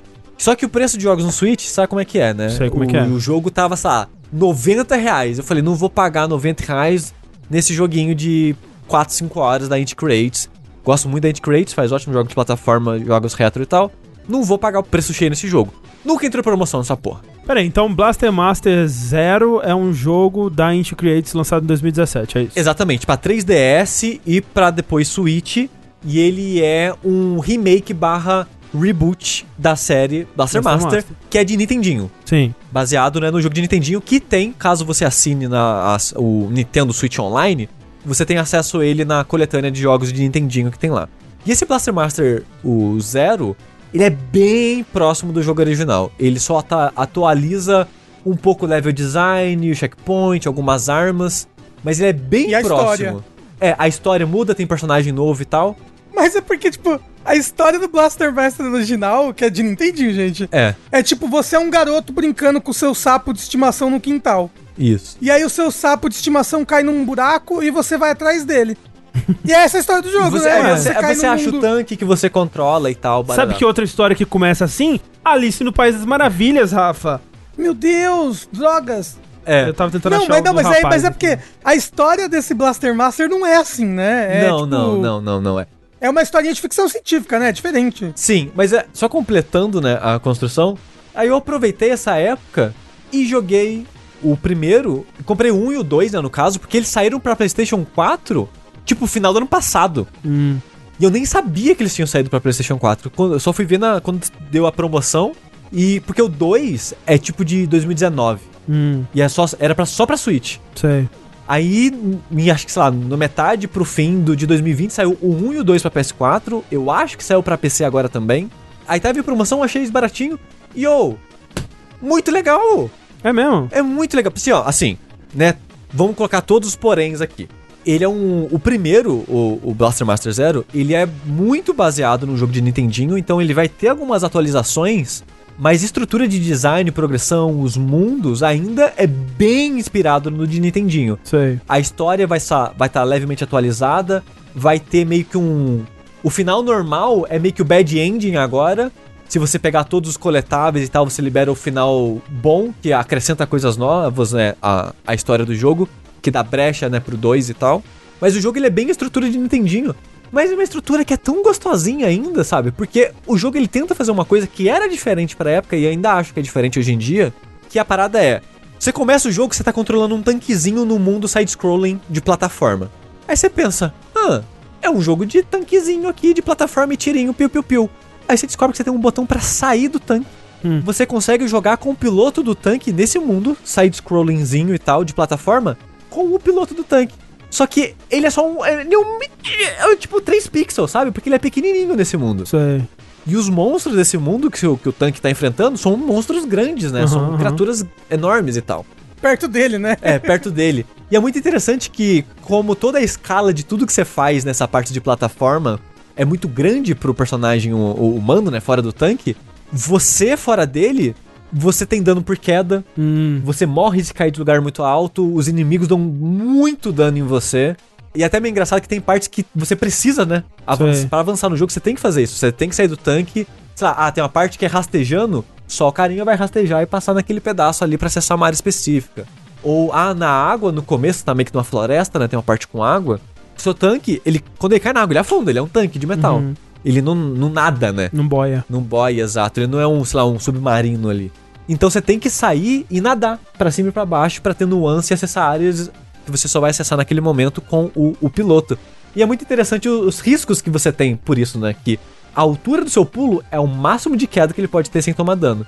Então é, é- é meio ruim no sentido de, instintivamente em jogo de plataforma, eu, sempre que eu vou pular uma plataforma, mesmo que é só descer um degrau, eu pulo pra descer o degrau, instintivamente. Se você fizer isso nesse jogo, você vai tomar dano. Sei. Porque você tá indo, né, pra um nível ab- abaixo do que você tava depois do pulo. Ou seja, você vai tomar dano. Então você tem que se acostumar num meio que só pular quando deve com o piloto, que é uma dinâmica interessante. Então, tipo, essa parada do piloto e o tanque já é diferente. Mas aí tem outra coisa que esse jogo faz também, que é... Tem dungeons nesse mundo que você acessa só com o piloto e ela vira um jogo de shooter top-down meio Zelda, digamos assim, que eu imagino que a principal inspiração no Nintendinho pra ele na época era Legend of Zelda. E é bem divertidinho de jogar também. Me Ele- lembra um pouco aqueles zombies Hate My Neighbors, assim, esses É. jogos assim. Exato, né? Esses jogos de tiro top-down, assim, da, da época. Uhum. E o Zero, ele segue um pouco essa ideia do original de... Ah, você vai pegando barras é, de power-up, que vai subindo seu power-up, e isso vai mudando o seu tiro. Eu não sei se no Nintendinho faz isso, mas aqui você escolhe qual arma você ainda vai ter. Às vezes você, sei lá, tem 10 tiros diferentes pra cada ponto que você tem na, na sua barra de arma. E às vezes você gosta mais do tiro 3 do que do 8. Aí você pode escolher qual tiro você vai. No, no Nintendinho eu não sei se você faz isso ou, ou se você só avança sempre, né? Mas aí uma coisa que você sente, que esse jogo era, ele é bem baseado num jogo antigo, de Nintendinho até, é que não é muito bem balanceado as coisas no geral. Hum. E eu acho que pra fazer esse, esse reboot, esse remake, digamos, eles acabaram facilitando algumas coisas, porque o jogo de Nintendinho normalmente é mais difícil do que Sim. fácil, né? E o jogo eu achei ele bem fácil no geral. Eu acho que talvez ele libere a dificuldade depois, não sei. Mas o jogo eu acho, eu acho ele bem, bem fácil, bem tranquilo, morri pouquíssimas vezes. Mas em parte, por causa que a arma do nível máximo desse jogo é muito roubada. É muito roubada. Ela é meio que uma arma que é três tiros que faz em zigue-zague, que atravessa a parede e não tem limite de tiro na tela conforme você vai esmagando o botão. Sei. Então, se você cola no inimigo, você fica trrr, apertando o botão o mais rápido possível no controle, você derrete o chefe. Então, tipo, era muito cola no chefe e esmaga o botão, a vida do chefe derrete na hora, assim. Mas essa dinâmica que ele colocou de tanque, piloto e as dungeons, né, top-down, é uma dinâmica pra mim muito única, assim. Esse meio que ter três modos de jogo ne- num jogo de plataforma e exploração assim. Principalmente visto que ele tinha, acho que de 88 no Nintendinho. É bem impressionante que eles conseguiram fazer isso na época. Ah, sim, é. É, tipo, eu não sei como é que era, não entendi, mas aqui ele, quando você tá fora do. Quando você tá com o tanque, ele tem essa coisa meio Metroidvania, assim? Tem, é- essa essa é a parada que eu que acabou me pegando no jogo, que ele que ele tem esse, esse não é completamente Metroidvania, mas tem um toquezinho Metroidvania no sentido de eu falei que o tanque não nada, mas ele eventualmente Hum. libera um upgrade pro tanque que agora você ele tem, né, meio que submarino, ele ganha hélice e ele pode subir e descer na água agora. Ah, o tanque agora só tinha um pulo, agora tem um pulo duplo. Então você vai liberando coisas pra você ter acesso a novas áreas. Agora eu vou parar a comparação com o Nintendinho com esse remake, digamos assim, porque eu não sei o quanto disso tem no Nintendinho e o que diferença isso faz. Mas no, no Zero, você libera basicamente é, ataques novos, né? Porque as coisas que você ganha com exploração nesse jogo é, é sub-weapon nova pra você usar em dungeon com o piloto e sub-weapons de tudo do tanque, na verdade, né? Tipo, tem muita coisa opcional de tiro, porque o tanque ele tem tiro normal e sub-weapon, né? E o tiro secundário, digamos assim. Você libera tanto o tiro principal quanto o tiro secundário explorando. Os upgrades de exploração são todos é, com a história, né? Tipo, duplo duplo, nadar, Uhum, esse tipo uhum. de coisa. E a maneira que o mundinho conecta, ele não é um mundo contínuo no sentido de um castelo é, do Symphony of the Night. Ele é mais um. Como que eu posso dizer? Um. Monster. Não é Monster World, como é que é? Monster mesmo? Boy? Monster Boy. É Que ele- Wonder Boy, na verdade. É, Wonder Monster Boy, Boy é. é, o. é. Que ele meio que tem fase, mas a, a fase em si é como se fosse um mundinho de Metroidvania, sabe? Sei, sei. Ou até mesmo, sei lá, Dark Souls 3. Que ele tem áreas elaboradas, mas é basicamente uma área vai conectar a outra. Ah, sim, da grande tradição de Wonder Boy e Dark Souls 3. Que eu quero- que eu- mas no sentido de que a progressão do mundo é linear, mas enquanto você tá naquela área, Sei, ela sei. tem uma exploração abertinha, com plataforma, com vai e vem. Você tem incentivos pra voltar em áreas antigas com novos poderes pra conseguir coisa nova e tal. Então ele, ele é meio que um protovania aí, sabe? Tipo Wonder Boy. Tipo O- Wonder Boy? O 3, né? Wonder Boy. É, mas muito gostosinho. Tipo, ele tem um ritmo meio lento, mas era um. Eu não sei, eu achava metódico e lenta a exploração, mas satisfatória e, e divertida, assim. E o jogo ele não é muito longo, eu levei umas 8 horas pra fazer o final bom, que é basicamente coletando tudo e terminando o jogo. Aí a gente vai pro 2. E, é- e é o motivo que eu queria falar desse jogo aqui, é mais o 2, pra falar o que eles fizeram. Porque o 2 agora é completamente novo, né? Uhum. É, ele não é. Até onde eu sei, ele não é baseado no, sei lá, no Blaster Master 2. Porque o Blaster Master é uma série grande, né? Que ele teve vários, vários lançamentos ao longo do- dos anos aí. Tanto que esse reboot no Zero é o segundo reboot já que a série já tem. E, e é interessante porque o Blaster Master Zero 1, ele é basicamente pegando aquele jogo de Nintendinho e dando leves toques pra ele funcionar melhor hoje em dia. O 2, ele é basicamente o que a Inti fez com o Bloodstained, Hum, os sei, 2D, sei. que ele pega o Castlevania 3 e atualiza bastante dele. Hum, o level entendi. design é mais moderno, o- a filosofia de troca de personagens, a importância dos personagens. Ele é meio que um jogo bem inspirado, mas mais modernizado, digamos assim. Então o 2, como ele tem mais liberdade, ele é, é basicamente essa comparação. Ele pega a base do Blaster Master, que é tem o tanque, tem o piloto e tem as dungeons. E tem a- essa estrutura que ele colocou do, do outro de tem o ataque principal, tem o ataque secundário, tem as habilidades de exploração, tem muito coletável e tal. Ele pega essas coisas e tenta dar uma cara nova pra ela. E eu acho que o jogo perde e ganha coisas nesse sentido, porque ele é menos Metroidvania por causa disso, porque você na primeira área você já consegue basicamente todas as habilidades Eita. de exploração do mundo do jogo. O que você vai ter, ele acaba sendo mais um, vamos dizer, um The Messenger. A primeira vez que você tá jogando The Messenger. Hum. Tem coisas opcionais e secretas pra você fazer, mas o jogo é linear, sabe? Sim. Então as fases agora são bem lineares, com um pulo ou outro áreas opcionais que você pode ter, porque você já tem as habilidades de cara, Uhum. então é mais de interesse de você ir pra outros caminhos, olhar no mapa um caminho que você deixou pra trás e tal antes de ir embora do planeta. O que pra mim perde um pouquinho, sabe? E outra maneira que ele tenta colocar mais exploração é Um dos coletáveis que você acha é um mapa galáctico.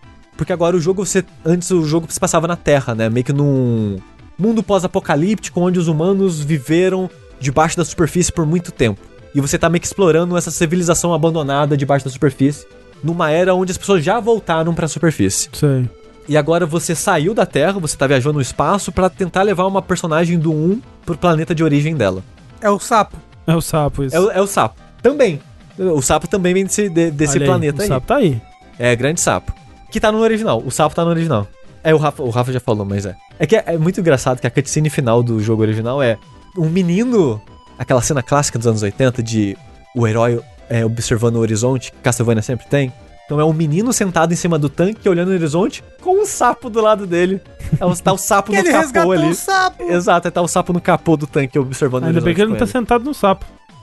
É, mas o 2, ele tem essa parada galáctica, então você tem um quarto momento de gameplay, que não é meio que um momento de gameplay, que é você controlando o seu tanquezinho nave espacial no espaço, indo de planeta em planeta. Sei. Só que é basicamente uma seleção de fases isso daí. Você não tem um gameplay mesmo no espaço, é só você indo pra novas áreas, indo e voltando e tal. Tipo Mass Effect. Tipo Mass Effect ou, sei lá, Demon's Crest ou coisas do tipo. Jogos que tem world map que você pode voar Uhum. e selecionar a fase assim. Só que no Mass Effect você pode acabar o combustível e ficar fudido. Tem isso? O 2 tinha, né? Dava maior medo. Não lembrava disso no 2, que loucura. Né?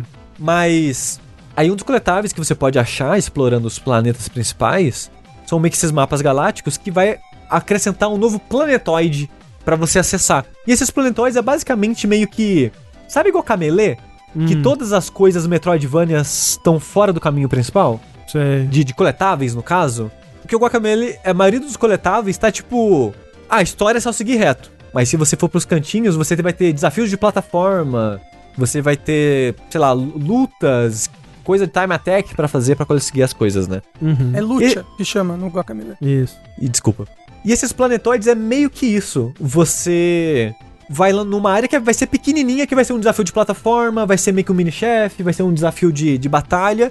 E que você fazer aquilo, você vai ganhar o tiro novo do tanque, ou o novo tiro secundário do tanque, ou a nova é, Super Weapon Tool aí pro piloto usar durante as dungeons e tal.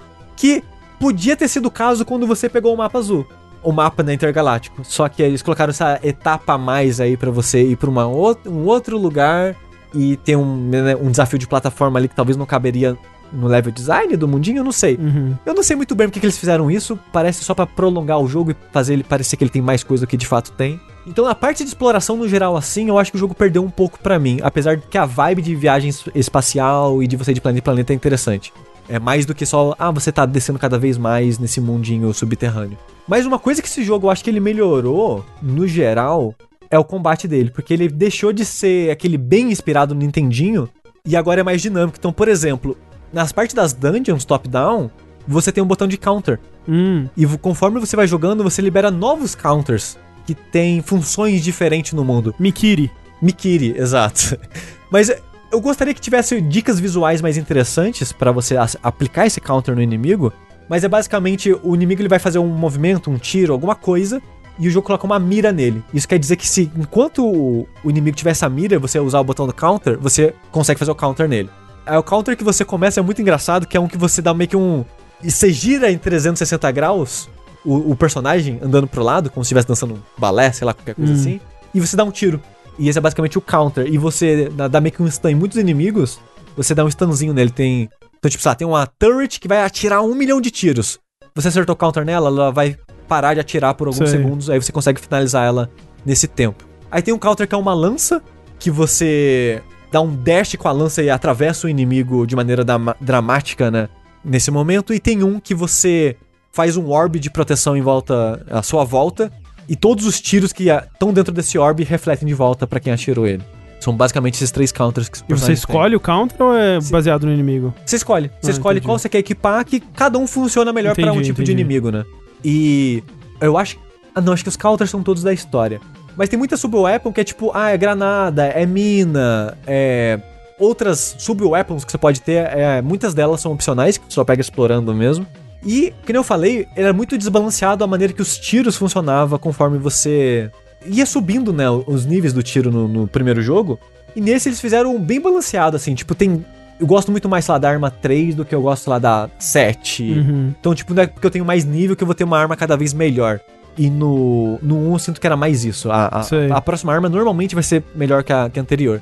Nesse eles balancearam é bem mais. são as armas do Nintendinho, né? Sim, sim, sim.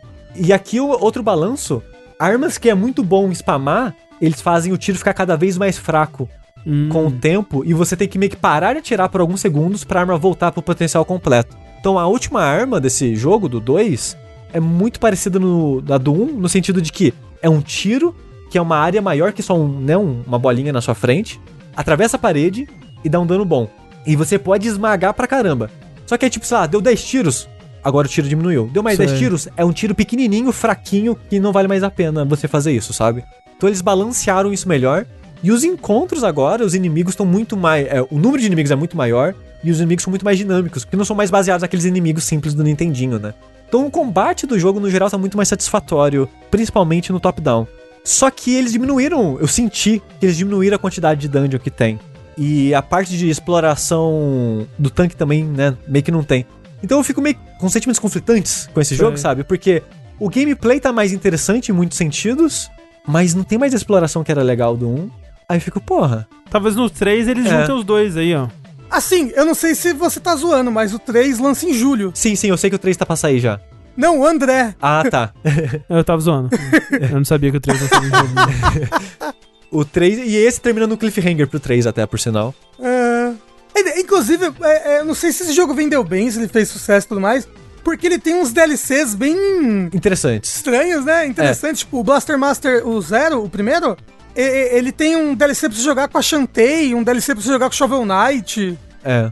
O 2 tem um DLC pra você jogar com o personagem do. Do Dragon Market for Death. Que É. loucura. E eu não sei como é que funciona esses personagens DLC, eu não joguei com eles. E eu não sei se esse jogo vendeu bem, eu acho que vendeu bem o suficiente É, pra né? Indie Creates. Deve estar vendendo o suficiente pra eles estarem fazendo terceiro, sequências, né?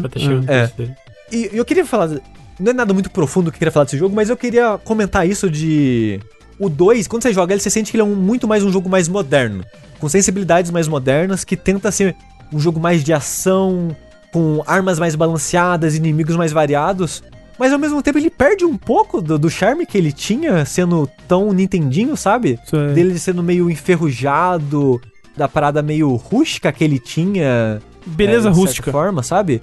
Tipo, ele, ele perde um pouco do charme, talvez. Sei, sei. Eu acho, que, acho que eu queria dizer. Eu, eu achei isso muito peculiar é, nesses jogos de, de, Ah, vamos fazer um que é bem fiel e o outro que, tipo, foda-se, a gente faz meio que o que a gente quiser aqui agora. E sei lá que vai ser o 3, porque o 3 parece que você vai jogar com outro personagem até, possivelmente, dado o final do 2.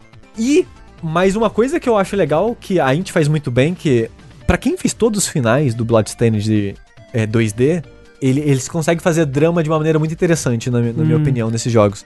E o quando você faz o final verdadeiro, tanto no 1 quanto no 2, eles criam conteúdo novo, áreas novas e com um tom dramático e, e interessante pra um jogo de plataforma que você não esperava isso do, do jogo, sabe?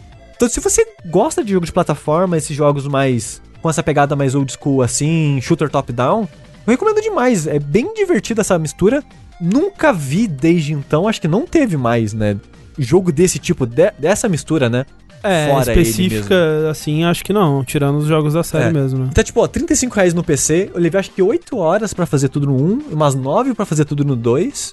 É 35 cada um no PC, tá bem. É, e se você curte esse tipo de jogo, né, que é jogo plataforma com pegada mais old school ou essa pegada é, shooter top-down, assim, eu acho bem divertido, eu gostei bastante. Eu fui meio que na curiosidade, assim, porque eu gosto dos jogos da Indie Critic, eu acho que ela é um ótimo estúdio pra fazer jogo, jogo nessa pegada old school atualizado, e acabei não decepcionando. E eu não duvido que eu pegue no lançamento o, o 3 Olha aí. também, já Então pra tá show. fechar a coleção. aí. Já fala pra gente. É, É. eu espero que saia pra PlayStation, não, não saia exclusivo de Switch por dois anos de novo.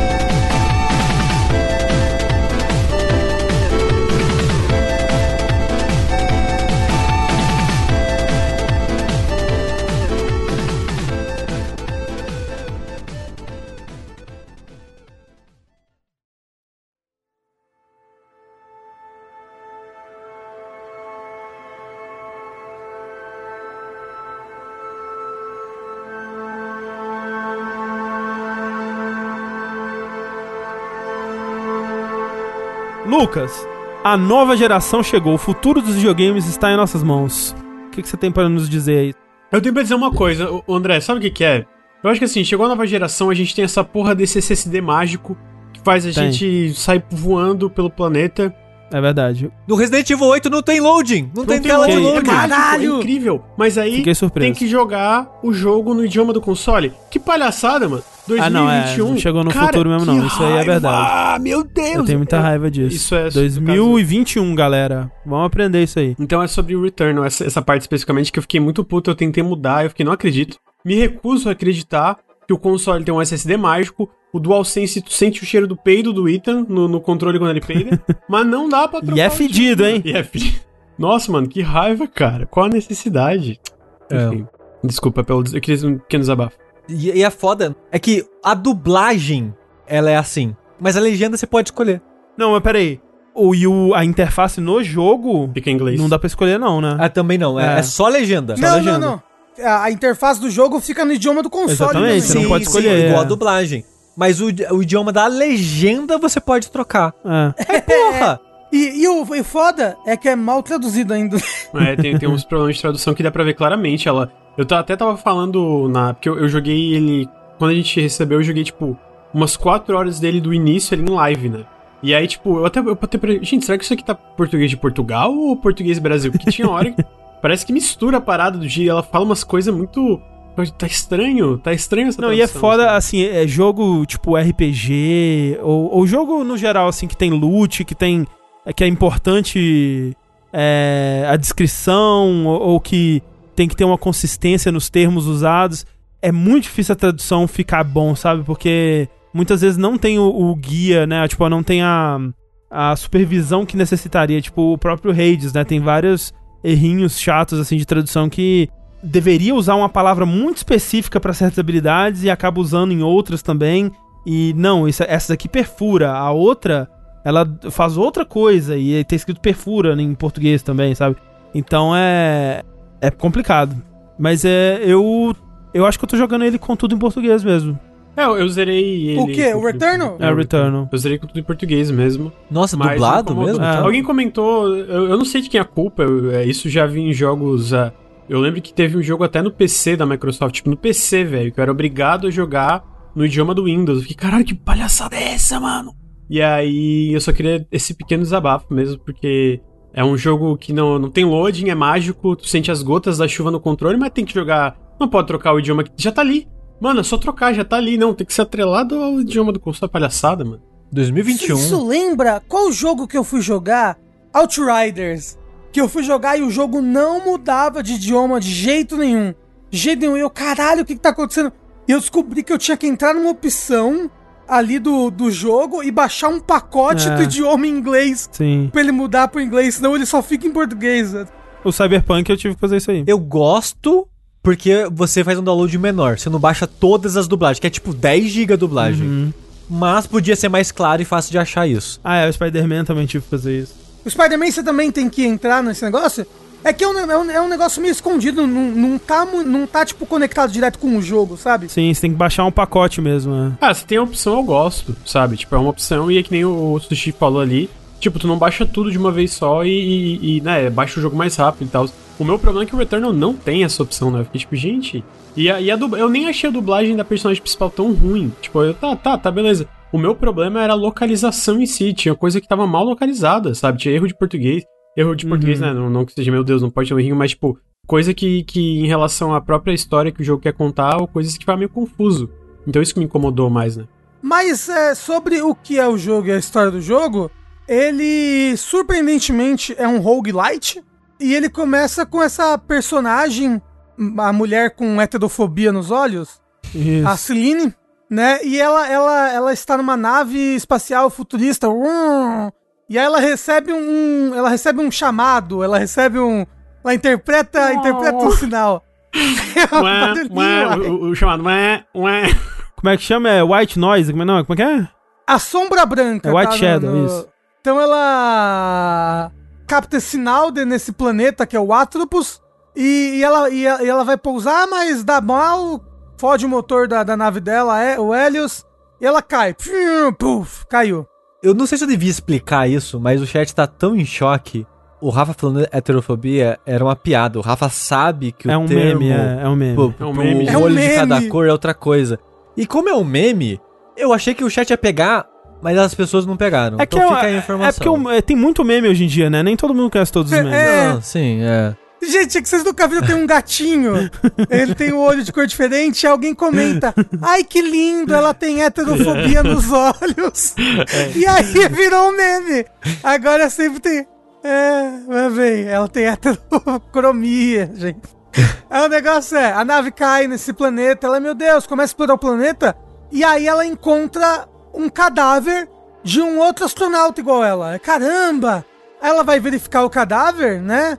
E é ela, é o cadáver dela. Ela, eita porra! Ih, rapaz! Eu queria que essa fosse a dublagem. Isso.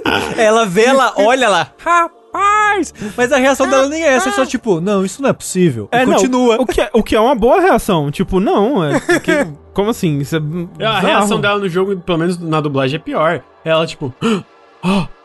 Era tipo uma parada bem. Tipo, cara, só isso, tu, tu acabou de te ver morta e essa é a tua reação? What?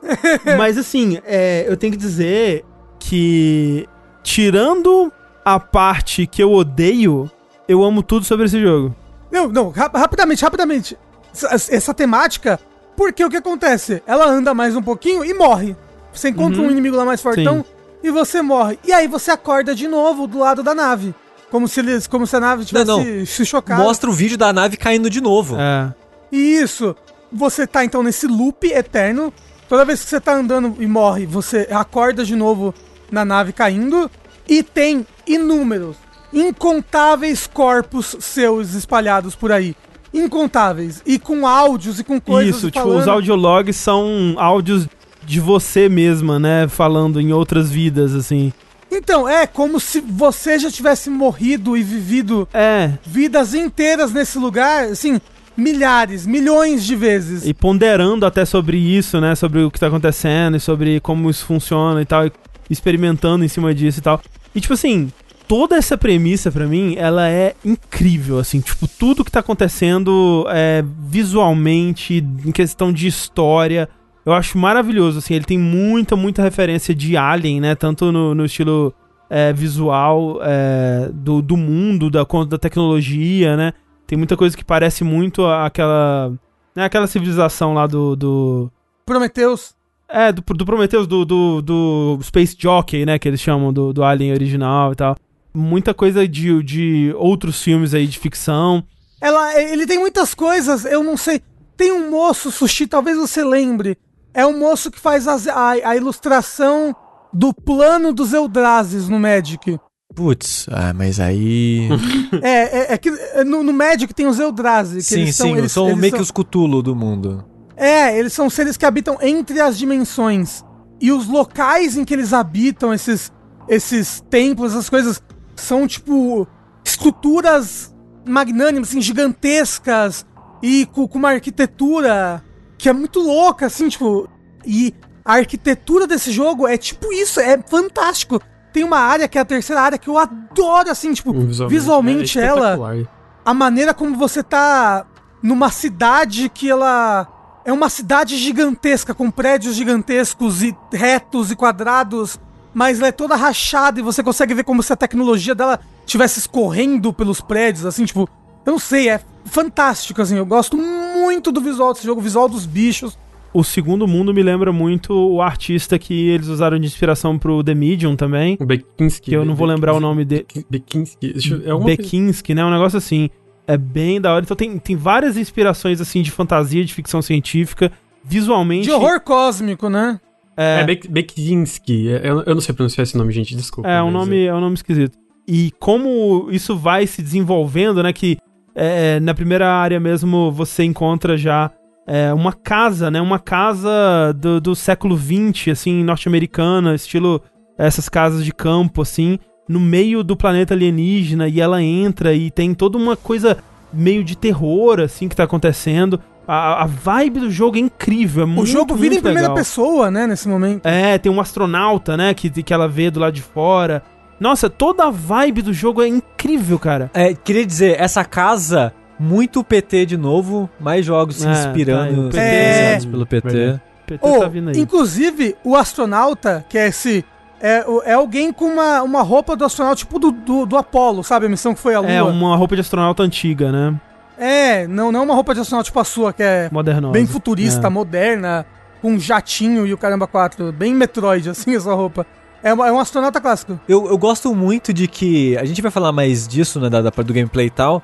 Que a House Mark, o estúdio que fez, é um estúdio que tem um pedigree com jogo de arcade, né? Sim, sim. Então ele dá mobilidades e gestos, ações, verbos de jogos de arcade pra sua personagem. Uhum. Mas eu acho muito legal como ele coloca isso na roupa, no, no, no jetpackzinho e na- nas funções dela e tal. Acho que ju- justifica de uma maneira que fica interessante no, e faz sentido no jogo ainda assim. Eu, eu acho engraçado que a, a House Mark fez meio que uma carta aberta, ah, arcade is dead. Eles basicamente. Mas e se a gente fizesse um jogo arcade, triple A, roguelike, tirinho?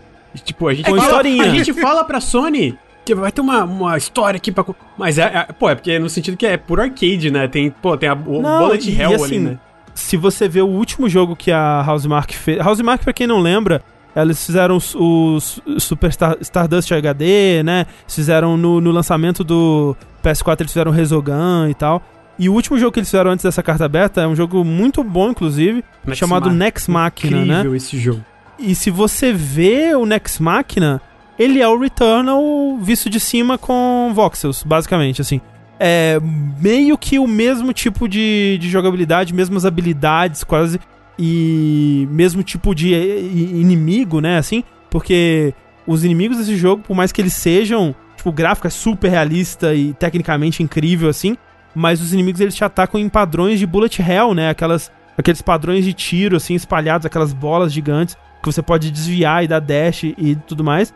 E é, tipo, é, é o que era no Next Machina, né? As É. suas armas também, né? Depois você É. vai pegando armas que atiram também em padrões e tal. Mas isso que você falou, da, de. O jogo de arcade morreu, vamos fazer outra coisa. Mas o roguelike, ele é um jogo de arcade moderno. Sim. Ele é um sim. jogo mecânico e repetitivo, onde o foco é runs e ficar rejogando o jogo, com uma leve justificativa pra você fazer isso, né? Sim. Mas, é, e aí tá falando do astronauta, que é, se- na- dentro da casa tem muito mais terror do astronauta, e você ouve áudios assim, falando, ah, o astronauta tá me perseguindo, sei lá o quê. O astronauta no jogo está te perseguindo. Só que é muito difícil achar ele. Vocês já che- vocês chegaram Não. a encontrar ele no cenário? Não. Não. Às vezes, ele tá te observando em algum lugar do cenário escondido. Não, não fazia ideia disso. ele tá, tipo, ali parado. Se você olha pro outro lado e olha pra ele de novo, ele desaparece. Mas, tipo, direto, ele está escondido no cenário te observando em algum lugar, assim, é um pouco assustador. Maneiro. É, é bem maneiro. Eu, eu- quando, eu- quando a gente viu pela primeira vez, o Yoshi tava jogando, eu tava assistindo ele jogar, o bichinho tremeu. Ele ficou. Só porque ele tomou um susto, porque ele, tá, ele tava ali em cima, assim, de longe, olhando, assim. Essa paradinha.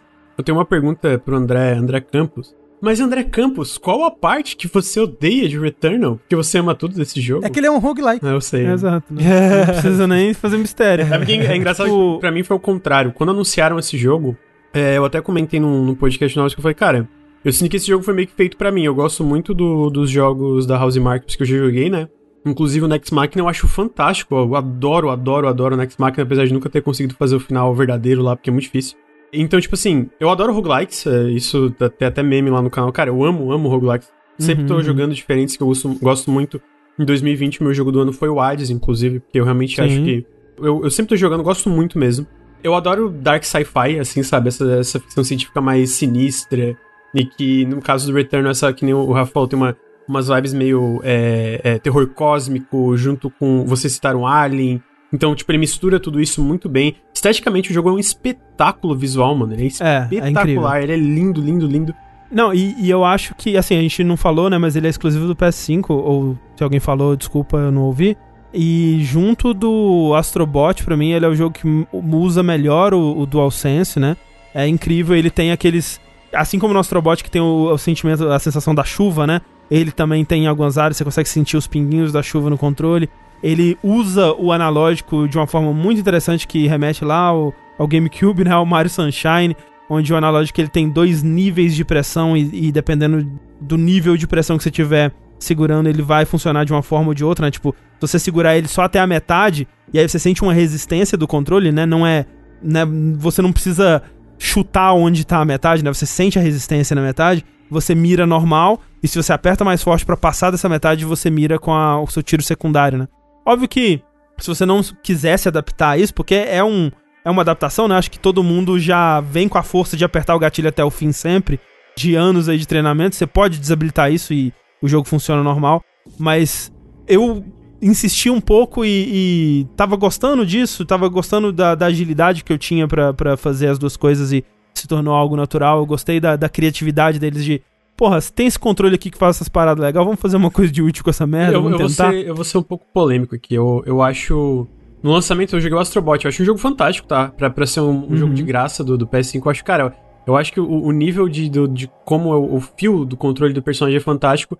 Mas eu lembro que eu achei o uso do, do DualSense um pouco exagerado. Eu até falei na época, eu falei, mano, é Sei. muito legal o que o DualSense pode fazer. Mas pelo que eu tive a experiência do Astrobot, eu achei um pouco overrated, assim, a galera falando demais e tal. Já no Returnal, eu sinto que ele é um pouco mais sutil, né? Até tipo, Ele é mais sutil, é. é, mas mais sutil não no sentido que não tem, tipo, a chuva, por exemplo, esse tipo de coisa ainda tá muito ali. O próprio gatilho, como tu, usou- como tu citou, eu gosto muito do uso dele também. Mas ele tá sutil de uma forma que, cara, fica ainda melhor uma ação que já é maravilhosa. Tipo, a ação do Returnal já é muito boa. E aí, com o que, que eles fazem com o DualSense, fica ainda melhor, tá ligado? Ele acrescenta de fato a experiência. Enquanto no Astrobot eu achei um pouco exagerado, me, incomodou um pouco. Não, mas é que, é que o Astrobot, o objetivo dele é ser um gimmick, né? O objetivo dele é ser um, um, um showcase da, de tudo do, do, do PlayStation 5. Não, assim. não, mas não é exagerado em tudo ter. é, Eu, eu digo a vibração, tinha vibrações em certas partes que vibrava tanto o controle, digamos assim, que me incomodava a minha mão. É mais nesse sentido que eu quis dizer, sabe? E eu sinto que no Return é exatamente o contrário. É tipo, cara, certinho, fica muito legal. Mas o negócio é que o Return as armas, quando elas, quando você atira, você sente o como se estivesse passando a energia assim na sua mão, assim, bu, bu, bu, quando você pula, você sente ela pousando assim, tipo, pá, no controle. É tipo, é, é muito bom. E eu acho que talvez ele seja ele seja mais leve, mais sutil do que o Astrobot, porque o Astrobot é uma tech demo de 3 horas, entendeu? É pra você sentir tudo intenso ali. É, isso não tira o mérito do Astrobot. Eu achei que foi um- uma tech demo excelente, sabe? De, de mostrar e. Pô, pra vir de graça com console, sinceramente, eu achei o jogo em si fantástico. Como uma tech demo, eu achei ele um jogo fantástico também, sabe? Mas, Rafa, eu, eu já achei incrível na abertura do jogo, né? Que mostra a nave, né? Quando a nave tá caindo e ela vem da esquerda pra direita da tela. E você sente a vibração vindo da esquerda pra direita do controle, né? Tipo, esse tipo de coisa realmente mostra um outro nível de, de. Porque a gente tá acostumado hoje em dia, tipo, ah, na cutscene, se o carro bateu, você vai sentir no controle, né? E agora, se o carro bateu na, da, da esquerda pra direita, você consegue sentir também, né? Você sabe o que, que me lembrou, André? Hum. Eu falei isso em live, porque eu eu joguei em live acho que uma vez, que eu tava bem animado no comecinho. Me lembrava, tipo, cadeira de cinema 3D, Sim. que você sentia tudo nas cadeiras, aquela É vinha cadeira de cinema esquerda pra 4D, direita. aquele que esguicha água na sua cara. Isso, do cinema 4D, isso, que ele joga água na sua cara. Só falta o controle abrir e jogar água na sua cara. É, assim, será tipo, que no PlayStation 6 vai ter um, um compartimento tipo de ferro de passar que você vai encher com água pra ele jogar na Não, sua mas cara você sabe, você sabe o que, que vai ter, André? O futuro Ah. aí. O futuro é o cheiro no- no- nas coisas. É, né? Você vai botar uma, uma cápsula que você tem que trocar a cada 30 dias no seu controle e ele espirra cheiros diferentes. Ah, igual o controle mesmo, você troca de a cada 30 dias. Ah! Mas assim, o- voltando a essa- esse lance da estrutura do jogo, e eu lembro que quando saiu aquela notícia, né, do desse novo rumo aí da Sony, né, com o Jason Schreier falando que a Sony nunca mais vai fazer jogo que não é, é AAA e tudo mais, né?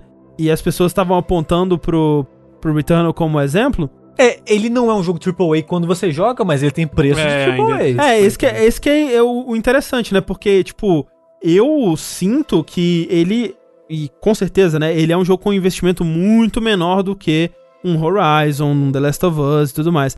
Tanto é que eu não terminei o jogo, né? Mas eu imagino que se você tira o elemento roguelike dele e você joga o conteúdo dele do início ao fim, ele deve ser um jogo bem rapidinho, né? Eu imagino.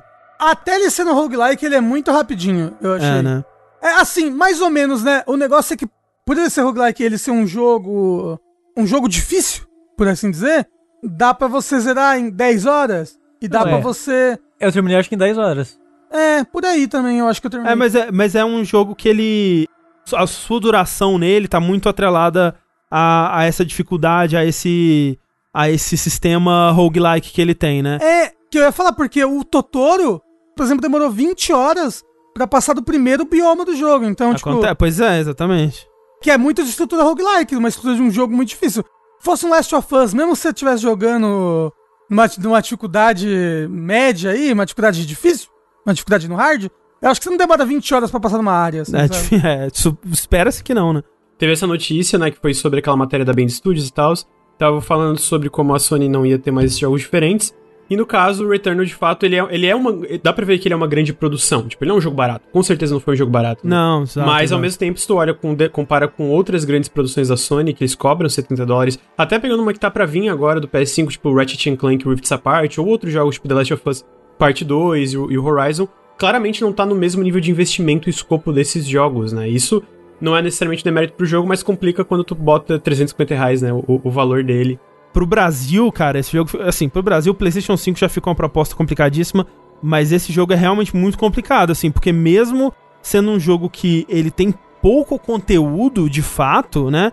Mesmo usando as artimanhas ali do roguelike, que geralmente estão lá pra, pra prolongar o jogo, né? Que ajudam a prolongar, né? Tipo, é, é uma ferramenta que, que os indies usaram muito pra dar uma longevidade ao jogo quando né, a estrutura tradicional de um jogo é, não renderia tanta duração assim. Mesmo assim, ele ainda é um jogo bem curto, né? É, eu, eu sinto que o lance pra mim de jogar. Porque assim, eu tava falando assim, eu, eu amo tudo desse. Que eu falei, eu tava, esse era o meu jogo mais hypado, que eu tava mais ansioso dos Sei. exclusivos do PS5. Porque eu, tipo, cara, parece que, parece que a, a, a House Mark foi lá, viu uma live minha. E olha, o que, que esse cara gosta? Hum, vou fazer um jogo pra esse cara. Eu realmente, cara, tudo que eles estavam mostrando, eu tava achando fantástico. Que eu gosto de jogo é, é, com ritmo rápido, né? Fast-paced. Ela tem muitas, muitas habilidades de movimentação, ela tem essa, essa parada de, de ter esse desafio. Tem a parada Bullet Hell, que eu, eu não sou necessariamente fã de Bullet Hell, mas eu sou fã de jogos de ação que tu tem que estar em movimento o tempo todo, né? Sei lá, esse jogo me lembra um pouco Control, a movimentação da personagem, por exemplo, né? É, lembra um pouco Control mesmo. E, a, e tudo isso juntando, tá? Cara, eu tô com muito hype esse jogo. Especialmente porque eu também amo roguelikes. E aí, tipo assim, eu gosto de tudo desse jogo, mas eu, eu, eu, eu zerei ele. Eu não tive muita dificuldade como o pessoal teve, eu zerei ele em seis runs. Eu zerei seis. Eu morri seis vezes, aí eu, eu, eu zerei. E, cara, o meu tempo deu. Caralho, você é muito pro game. É bom mesmo, pro né? gamer. Eu ia me gabar aqui que eu terminei em 8. Olha só, eu sou o maior pro gamer. Eu acho de que eu já hoje. morri oito antes de passar o primeiro chefe. e aí, e- então, tipo assim, tava muito, só que daí eu tô. Tem três atos, basicamente, o jogo. Eu acho que só falar isso no spoiler, eu tô no terceiro ato, que é uma parada. Todo, todo roguelike tem um endgame, gente. Só, sim, só contextualizando, né? Sempre tem um endgame, assim, uma parada. E eu tô fazendo meio que esse endgame agora. Então, eu, tô, eu queria até ter terminado antes, mas eu tava editando o vídeo e não, não deu tempo. E eu sinto que, assim, esse jogo, ele acerta na ação. A ação desse jogo é fantástica. Pegar a Selene e movimentar ela pelo cenário, atirar, desviar. Mano, é muito bom. a sensação de controlar ela é realmente É incrível, incrível, assim. é Tipo, incrível. desde quando você tá andando, tipo, a, a, a corrida dela é tão gostoso, né? Ela Sim. corre tão de uma forma tão satisfatória, Sim, né? Exatamente. O pulo, o melee é muito satisfatório, é tudo muito, muito, muito Não, bom. é tipo, é, o- os tiros são bons e somando com o controle, as armas são muito satisfatórias de usar. O momento a momento no jogo é muito prazeroso. Exatamente. Uhum. O que me fazia só pensar, putz, House Mark, se você fizesse um outro jogo, hein, com essa base aqui, É, é que isso. faça, que faça um arcadezinho. A primeira coisa que eu penso, Sushi, quando eu vejo qualquer roguelike é. Puta, e se não fosse roguelike, hein? Imagina que legal. É. E esse daqui eu pensei nisso também. Pai, você sabe que eu acho que a história dele e a- o jeito que ela conta e uma- umas, umas batidas legais que ela tem não daria sem ser roguelike. Eu acho que, né, que esse negócio de você morrer e retornar, esse eterno retorno, ah, ah, ah, ele é importante narrativamente. Eu acho que você você sente ele. Tem, tem uma, uma, uma pegada que acontece do ato 1 pro ato 2 que eu achei fanta. Eu fiquei com medo. Aquilo Dá um ali. desconforto eu- fudido, eu- eu- tá? Então, porque eu não tenho medo jogando videogame. Não tenho medo assistindo filme de terror, blá blá. Tipo, até mesmo a parte mais tarde do Resident Evil, eu joguei de boa. Porque as coisas que me dão medo na vida mesmo, é como eu falei, assalto, é, é tiro, bala perdida, são as coisas que eu realmente tenho medo. Aham, justo. Mas aquilo que acontece no da virada do ato 1 pro ato 2, aquilo ali me deixou com, assim, tipo, caralho, que coisa. Horrível. Que horrível, que. coisa horrível. É, fo- é foda mesmo porque chega dois caras numa moto, né? Do- não, dois cutulos numa moto, Dois numa atirando em padrão de Bullet Hell. Não, mas, mas tipo assim. É, então, tipo, eu, eu- é foda, porque eu amo tudo. E que eu- até esse, é- é- esse fim do ato 1, que é metade do jogo, mano, eu acho que esse jogo é espetacular. Pra mim não é nada. E aí vocês citam da estrutura roguelike, eu acho que os melhores jogos que usam a estrutura roguelike não funcionam sem ele. Sem essa estrutura, né? Então, tipo, o Rafa, ah, pô, eu penso toda vez que eu vejo um roguelike, eu pensei se não fosse. Na minha opinião, os que são, os que são bons roguelikes nem funcionariam. Eu vou, eu vou citar talvez um, dos mais populares, que até eu sinto que furou um pouco a bolha e até gente que não gosta tanto de roguelike gosta, o Hades. O Hades não ia funcionar se não fosse, sabe? E, tipo, ele en- enrolou até a história perfeitamente nisso. E outros jogos fantásticos que eu sei que eu acho que o André não gosta. Eu amo Spelunk, ele não funcionaria sem estrutura. É, Risk of Rain, alguns outros jogos assim. O meu problema é que eu finalizei o Return e eu fiquei, cara, por que, que esse jogo é um roguelike? Tá ligado? Foi tipo, o que, que eu terminei? Porque, que nem eu falei, a, a ação dele é fantástica. Até a história, que eu não gostei tanto inicialmente da conclusão, ela tá crescendo mais em mim. Então, tipo, a ação é fantástica, os visuais são fantásticos. É, tipo, movimentar, mano. Eu ficava correndo com a cena, tipo, caralho, correr com essa personagem é muito boa, é muito bom, velho. Então, tipo, eu explorava tudo. É, tipo, o pessoal falou, eu não zerei em menos de 10 horas. Eu levei 21 horas pra zerar, eu acho. Eu ia em tudo, tudo. Explorava, tipo, morria. Tipo, quando eu morri a primeira vez, voltei e eu não ia direto pro último bioma. Eu explorava todo Sei. o primeiro bioma, todo o segundo bioma. Então, foi- as seis vezes que eu joguei, eu fui explorando tudo. Então, tipo, Nossa. eu levei. é, foi 20 horas, pelo que eu lembro lá do, do, do contador. Enfim. Então, tipo, tudo. Cara, a- as lutas de chefe desse jogo, cara, muito foda. Muito foda.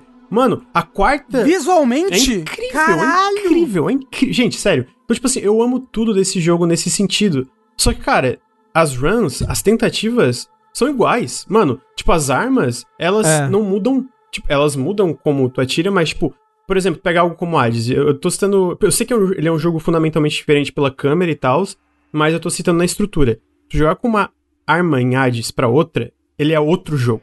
Tu jogar com uma. uma eu, vou, eu vou chamar da 12 do, do Returnal pra carabina, pra metralhadora, cara, igual. Tipo, como tu joga, é, é muito parecido. Assim, como você aborda os inimigos, né? Tipo, até a- nem só a arma no Hades, né? Mas o que você decide pegar, ou que, ou que acaba caindo pra você em questão de build, né? Muda muito, muito mesmo o jogo. E, e, assim, eu acho que eu concordo 100% com você que o, o jeito que o Hades ele é atualmente, né? A história que ele conta e que é muito eficaz, né? Eu joguei o Hades até terminar as 10 vezes lá e tudo mais. Foi o primeiro roguelike que eu terminei na minha vida, assim, basicamente.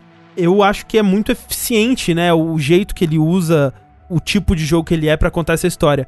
Mas, se tivesse aquele gameplay e aquelas habilidades, né? E aquelas armas e aqueles personagens numa outra história, eu preferia. Que não uma, uma outra história que não precisasse de Ser montado de outra forma, mais linear, com a mesma me- base mecânica. né? Exatamente. Tipo, eu não, eu não vi o que acontece com o Return, não vi como que ele usa. Assim, eu vi um pouco do como que ele usa é, a mecânica de reviver como parte da história dele. E é interessante, é estranho, te dá uma sensação muito legal de curiosidade, né? É, Eu acho que nunca teve um, um, é, um roguelike que me deixou tão curioso pelo mundo mesmo, né? Em explorar o mundo, em entender esse mundo.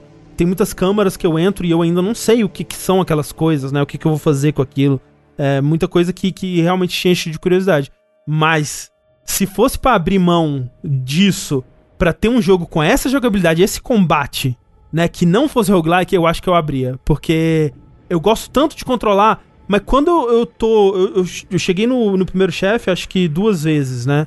E quando eu morro pra ele ali, pertinho de derrotar, e eu penso, putz, tem que fazer tudo de novo, né? E tipo, uma hora pra chegar nele. É, tipo isso. Assim, o, o ne- o negócio é que você já tem pelo menos a chave dele agora. Você não precisa mais procurar a chave de novo. Então, quando você achar a sala do Ah, chefe, mas eu ainda pode vou ter que pegar direto. a proficiência de arma, né? Vou ter que pegar uma arma da hora ainda. Então, mais ou menos. Porque antes de todo chefe tem uma arma do nível dele, assim, mais ou menos, Ah, na ok. porta. Ah, e- e- to- Antes de todo o bioma também. Então, tipo, quando tu libera os outros biomas. É, É, o do bioma eu É, sabia. é, quando você liberar um novo bioma, toda vez que você entrar no novo bioma, você tem algo que deixa a sua proficiência de arma naquele nível. Mas eu sempre refiz a floresta, pelo menos pra ganhar HP.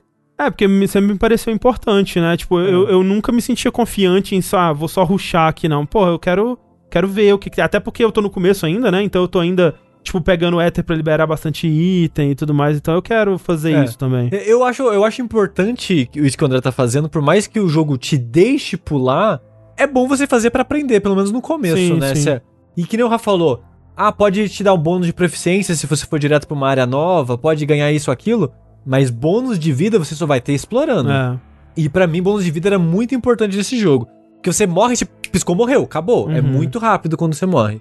Uma coisa que eu fazia sempre, pelo menos, toda lojinha do jogo, André, tem uma máquina pra você comprar mais vida. Sempre tem. É, sempre guardava pra comprar isso. É, sempre guarda pra comprar. É, não, eu tava focando 100% em aumentar a vida mesmo. É, ela te cura um pouco quando usa, então você sempre pode dar uma voltada. Eu acho, inclusive, André, que ele é bem roguelite, viu? Ele não é muito roguelike. Porque, como o Lucas falou, as runs são bem. Elas são bem parecidas, né? A maneira de jogar. E, tipo, cara, cheguei na terceira área do jogo. Quando eu for jogar de novo, eu posso ir pra terceira área direto, entendeu? Eu posso, ali, ali, ali da primeira área, achar um lugar que vai pra terceira área. Eu não preciso mais fazer a segunda área. Eu não preciso mais lutar contra o primeiro boss. Eu não preciso mais lutar contra o segundo boss de novo, sabe? Tanto que eu acho que é o primeiro roguelike light que eu. que eu zerei na minha vida. Eu não lembro de ter zerado nenhum outro. É. E eu zerei esse. Assim, eu não fiz o final, o final secreto Comentaram, Lucas, né, eu não no fiz caso. ainda também. Comentaram algo no chat de que. Por que, que ele quer contar a estrutura roguelite, roguelite funciona. E nisso eu concordo. Eu acho que pra história que ele tá querendo contar, de fato faz sentido essa estrutura. É, eu acho que funciona, mas o meu problema é muito mais mecânico. Eu acho que, tipo assim, é, dentro do momento a momento, eu, eu, eu acho que a ideia, pra mim, não é nem que não funciona, é pra mim, tipo, pra quê, sabe? Tipo, se é pra toda RAM, se é pra, pra contar uma história, de fato, mas se é pra toda RAM ser parecida como tu joga elas, não faz sentido ser um roguelite. Entendeu? Não, e, e, tipo assim, é isso da. Quer dizer, eu não sei, né? Eu não sei se. é, eu vou deixar pra falar se eu avançar nele, alguma coisa assim.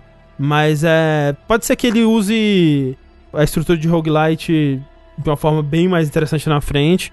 Mas eu acho que tudo que eu vi até agora, pelo menos, é, dava pra ele fazer como ele faz da primeira vez que você morre, que é meio que obrigado, né? Você encontra um bicho e ele te mata.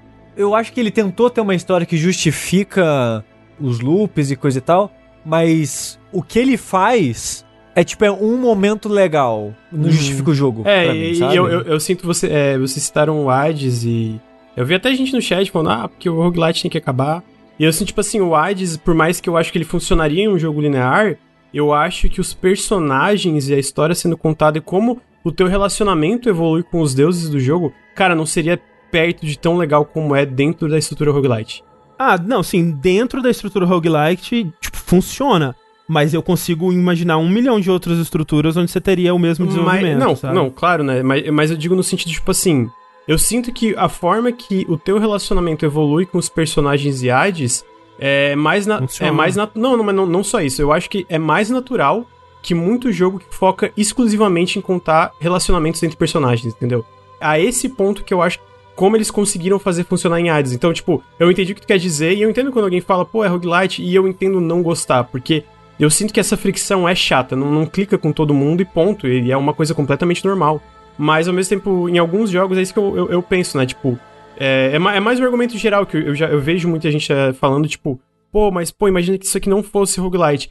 Nos melhores roguelites pra mim, eu não consigo imaginar dentro de, da forma que a história está sendo contada. Tipo, eu acho que daí realmente a- o gameplay ali funcionaria, porque tudo ali é muito bom, né? Os personagens são legais, então dá pra tu pegar isso e botar em outro jogo, mas eu acho que a história aqui teria que ser contada e tudo seria muito diferente.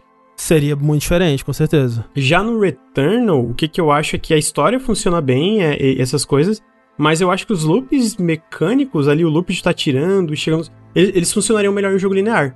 Eu sinceramente acho que eles funcionariam melhor em um jogo linear que não tivesse essa estrutura de roguelite, sabe?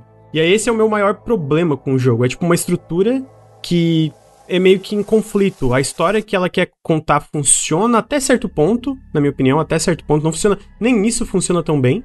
Mas as mecânicas, que são excelentes, são excepcionais, é um dos me- assim, da, da forma que tu controla o personagem, é talvez um dos melhores é, jogos que eu já joguei recentes, assim, de. Cara, o fio da- de controlar essa linha é maravilhoso. Mas é, eu não acho que a, a estrutura roguelike ajuda isso de qualquer forma, entendeu? Controlar personagem é bom porque é, não por causa da estrutura roguelite. É mais ou menos isso que eu quero dizer, né? Mas, Lucas, e se tivesse um Metroid desse jeito, assim? Chama Control! Não, não, não, não, não. Me- metrô. Não, metrô. Metrô. o contrário de metrô. Metrô. É, não, mas é porque tem a estética alienígena, planeta alienígena, entendeu? Desse jogo que eu acho que me lembra um pouco o Eu Metroid. amaria um Metroid com essa jogabilidade, assim. Não sei se com essa exatamente, mas com, com esse mundo. Nossa, eu acho o mundo incrível. O, o lance do roguelite pra mim, Lucas, é que, tipo, mesmo no, no Hades, né? E, e eu gosto tanto dos personagens, eu gosto tanto da, da história que ele tá contando, eu gosto tanto do, do, do que o, a estrutura roguelite tá trazendo pra história, que eu aguentei jogar, sabe? Mas é sempre aquela sensação de, tipo, um remédio ruim que você toma com iogurte, sei lá, que você toma com, com suco docinho. Eu entendo completamente, de verdade, porque até eu que amo roguelite, tem vezes que talvez uma rank muito específica que eu esteja super imerso na parada, eu morro assim de uma forma muito idiota, eu fico, ai, não acredito. Aí eu fecho o jogo. Mas, tipo assim, mas no meu caso eu adoro, eu, eu gosto dessas é, experiências micro que tu tem dentro dessa estrutura macro, né? Tu vai tentando. E é uma coisa É. que eu, eu gosto muito de jogar, às vezes eu vou entrar, vou jogar uma, uma. Tem um jogo que eu tô amando, eu tô com 60, 70 horas já, que é o Rogue Legacy 2. Eu nem, eu nem gosto muito do 1, né? Eu jogo uma ranzinha, sabe, todo dia ali, tá, na, na, na época eu tava bem viciado, todo dia eu jogava uma ranzinha, aí o Risk of Rain era isso, quando eu viciei também, então, tipo, é uma coisa que pra mim é muito gostoso, né? Mas eu, quando fala pra mim, pô, eu acho meio chato, eu entendo. E a outra coisa, assim, do, em, em relação ao Hades, o, porque o, o que eu tenho sentido com o Returnal é que ele não tá, não tá trilhando esse caminho muito específico que é, ok, eu vou suportar esse pedaço eh, do, do jogo que eu não gosto, porque o, o resto ainda tá muito bom. Vocês estão falando da estrutura roguelike, da história e tal, mas pra mim, o sentimento que eu tenho com esse jogo é que ele. Ele queria fazer duas coisas ao mesmo tempo e ele acaba não fazendo nenhuma das duas coisas muito bem, Hum. na minha opinião. Sei. Ele queria ser cinemático e contar uma história linear, com bastante foco e cutscene. A parte da casa, né? Bem Isso, guiadinha isso. de história, de- parece jogo single player normal, né? E tal. Mas ao mesmo tempo ele queria essa parada do roguelike de da repetição, da, de liberar coisas, né? Esse, esse balanceamento de arcade, de coisas randômicas, do- no sentido de os parasitas, né? Os bônus que eles vão ter, as combinações são, né? Sorteadas na hora e coisas do tipo. E eu acho que as duas coisas não combinam. era- era- Não bate uma com a outra pra mim. Era isso que eu ia falar. O Hades funciona super bem, o estilo roguelite dele, porque se eu morri, eu não ligo. Tipo, eu vou ter mais. Eu quero, eu quero é passar tempo com essa galera. Eu nem quero tanto escapar assim. Tipo, eu tô de volta aqui, eu posso conversar de novo com o, com o Aquiles, né? Eu posso conversar de novo com a Dusa. Porra, da hora demais. Eu, achei, né, foda. Eu, eu- eu- é quase uma recompensa você morrer, né? Enquanto que nesse jogo, eu quero saber o que tá acontecendo. Qual é o mistério desse planeta? Tipo, eu quero, eu quero saber como que essa história vai se resolver. Eu quero chegar no final dela. Né? É uma história que eu quero acompanhar ao fim. Eu quero, eu quero me livrar dessa, desse loop, né? E toda vez que eu morro no chefe, putz, eu estou de volta à estaca zero. E André, uma das coisas que me faz achar que o jogo tá nesse meio termo, e você talvez desanime ainda mais quando você avançar ou não, é que a- as runs desse jogo são São enormes. muito longas. Muito É, pela, pela quantidade longas. de runs que o Lucas teve e a quantidade de horas que ele levou, já deu pra dar uma, É, uma Lucas. matematicada aí. Ô, Lucas, zerei na minha terceira run. Quantos horas você tem, Lucas? 25. no jogo.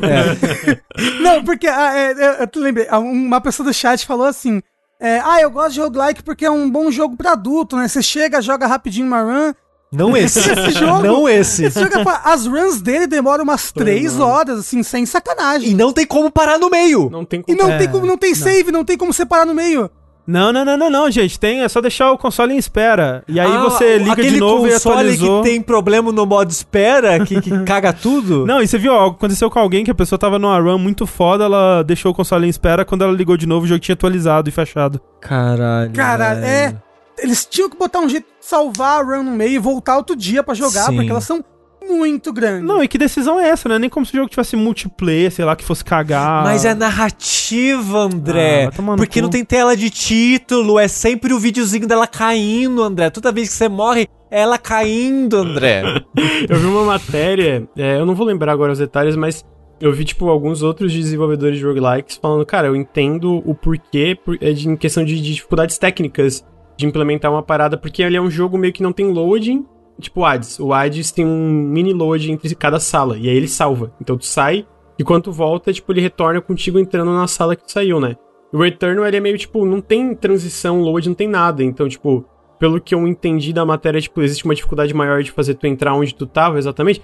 Ah, existe, mas essa, essa questão já foi resolvida pelos videogameistas aí. Tipo, tem jogo com quick save que tem, tipo, muita informação pra ele salvar, que às vezes gera um save de 30 mega, mas gera. Tipo, sei lá, Skyrim, assim, sabe? Tipo, eu, eu não vou falar que eu entendo as tecnicalidades. Tem é, eu também não, tô que- chutando, talvez, né? Mas, mas, Lucas, eu acho que ele já tem. Quando você entra num mapa, você não acha que ele já gera aquele mundo inteiro daquele mapa que você entrou? Salva aquele mapa. Eu, eu, eu acho que tem, exatamente, eu acho que tem um jeito, né? Eu acho que talvez eles não tiveram tempo bastante, o que eu não acho que é uma justificativa, porque daí causa uma frustração enorme pro jogador de uma, e, e não devia, né, cara? Eu, eu acho que, tipo, é isso. Eu não tive nenhum problema de crash, felizmente. Eu acho que teve uma vez que eu perdi o progresso, mas eu tava, tipo, no começo de uma run, então, tipo, ah, de boas, eu tava ainda na parte que eu tava completamente encantado pelo jogo. Então é. É, é- é só. é o Sushi falou muito bem, né? É um jogo estranho, tipo. Parece que ele tenta fazer umas coisas e não funciona muito bem, porque às vezes parece até que ele não entende muito bem algumas coisas que ele tá tentando fazer, na minha opinião, sabe? É, é tipo, o roguelike, eu acho que ele não varia o suficiente, as runs, as armas não mudam o suficiente. Um- Uma ideia que eu acho muito interessante, duas ideias que eu acho muito interessantes, que ele tem uma parada meio de custo-benefício, de sorte revés, não, não bem isso, mas um... uma- É um um risco benefício, recompensa, né? é, um risco recompensa, um benefício com um malefício junto, né? Sim. Tem os parasitas que são meio que uns acessórios que você acha ao longo do jogo que vai te dar um bônus, mas vai- também vai te dar um, um, um defeito, digamos revés, assim. é. Um revés, exato. E tanto o bônus quanto o revés, a combinação deles é procedural, né? O parasita, eles são gerados conforme você vai Sim, jogando. Eles não são kitzinhos de parasitas, né? E também tem a parada dos do risco e recompensa de você abrir as coisas corrompidas, né? Uhum. Que você pode colocar meio que um glitch na sua roupa, digamos assim, se você fizer aquilo, né? Que aí você tem que cumprir um desafio, né? Exato. Então, tipo, ah, se você. Ah, tinha um baú lá que é- vai ter um item que você não sabe o que, que é, mas tá escrito na descrição. É um item muito bom, com uma chance muito alta de dar um, um defeito na sua roupa. Aí você, beleza, vamos ver, né? Aí era, sei lá, um consumível merda que você não quer, porque você tem um é, li- limite de slot pra consumível, né? E você pegou uma parada que agora você tem menos vida, e agora pra você liberar mais vida, você precisa, sei lá, equipar três parasitas. Você, puta que pariu, vou ficar um tempão com essa merda agora por um item que eu nem usei. É. Então, tipo, a ideia do, dessa troca eu acho muito legal. Mas eu não acho que ela é feita de uma maneira interessante e quase nunca vale a pena, na minha opinião. Sem falar nesse jogo. que tem que deixar registrado aqui. O pessoal critica os cientistas de Prometheus que chega lá e acha a cobrinha bonitinha e tal. Essa mulher, velho, ela, tipo, mesmo antes dela entender o loop, tá? Porque de- eventualmente ela entende que ela, né, pode morrer quantas vezes ela quiser. Tipo assim, no comecinho ali, pô, ela vê o parasita, eita, que da hora, vem aqui, bichinho. ele não o parece hostil. sobe no braço dela. Caralho, ele não, parece não, hostil? É, é, ele, ele parece dócil, é uma aranha alienígena do satanás, assim. Tipo, meu Ela Deus. escaneia ele, e aí a conclusão do escaneamento é que ele não é hostil. É, aí ele sobe no braço É dela e pica gente. no braço dela imediatamente, que nem o alien do, do, do Alien. Aí ela fala: Hum, ele está me deixando mais forte ao mesmo tempo que mais fraco. É. Eu gosto muito dos, dos parasitas, Sushi. Eu, eu sou bem mais safe pra pegar eles, mas eu vi bastante o Yoshi jogando. Eu vi o Yoshi jogando o jogo todo, praticamente. E ele pegava vários, assim, tipo. É, Parasita, o Parasita eu acho que vale mais a pena. Porque eles você sabe exatamente o que você vai ter. É. Os baús e as paradas, você meio que não sabe o que vai ter. E às vezes tem algo que você não quer e você toma uma punição mesmo assim. E pelo amor de. Deus, não gastem éter com isso. Não, mas, não assim, gasta, pode gastar sim. O Ether depois é. É um Não recurso mais, tipo. É mais qualquer abundante. coisa. Uma coisa é, tipo, por exemplo, esse negócio do. De você abrir alguma coisa amaldiçoada, eu acho emocionante, assim, sabe? Eu pego, pô, tem essa cura aqui, eu preciso me curar, mas ela tá amaldiçoada. Tem uma chance moderada de eu, de eu tomar no cu. Putz, e agora? Ah, moderado vale, vai. Você segura o botão aí. Eita, me curei. Eita, mas amaldiçoei também. Puta que pariu. Tem um outro negócio também que ou, ou ele aumenta um upgrade de cura seu, ou ele te dá dano. É. Ele é, os esse- esse esse é bem gosto. legal também. Esse, eu- esse eu acho melhor. Agora, por exemplo, é legal porque às vezes você tem um parasita que, tipo, é, ele vai curar a sua próxima maldição. Então, tipo, porra, então eu vou arriscar tudo que eu puder até tomar uma próxima maldição, entendeu? Que ele vai curar imediatamente. Ou então, ou então você pega um item que cura todas as suas maldições. Então, porra, Uhum. vou ficar amaldiçoado pra caralho, agora abrir os baús tudo. É divertido. É divertido até você achar, tipo, um monstro que joga um- uma bola de maldição Nossa, eu fiquei puto. Sorte que eu só passei por ele uma vez, porque eu tava numa run que tem um parasita que te ressuscita. Ele te ressuscita com uma maldição forte, mas ressuscita, é melhor, né? É, sim. Uma maldição lá do que morrer e perder a run. E tinha um item lá que também é meio que o Anki, né, do, de roguelikes aí, um item que te ressuscita também. Eu perdi os dois itens nesse bicho desgraçado, que ele tem um ataque que ele te dá uma maldição. E isso aí, e é isso. Cara, é muito. E esse jogo, quando você tem duas maldição e você ganha uma terceira, ele quebra um artefato seu. É. É. É, é um, é um bicho bem endgame esse daí, mas ele é, É. foda, é bem foda. Ô, André, uma coisa que esse jogo tem de legal, você chegou a jogar Dead Cells? Joguei, joguei bastante Dead Cells. É, o sistema de upgrade ele é, é, é bem Dead Cells, assim, tipo... Você vai liberando e as coisas vão aparecendo? Não, tipo, tudo que você pega de equipamento é eterno. Ah, Você não, de equipa... sempre. É, eu saquei, isso eu saquei. Eu, vi, eu sei que tem umas plataformas que você provavelmente vai pegar um gancho, alguma coisa assim. Que eu não peguei ainda, mas eu peguei espada melee. Isso, e aí, tipo, toda vez que você passar por aquela sala de. Por exemplo, tem salas que sempre geram.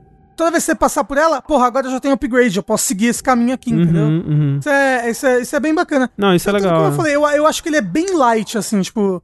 Ele tem pontos nele que, tipo, você não perde, sabe? Tipo, porra, essa run aqui, morri depois que eu avancei pra caralho.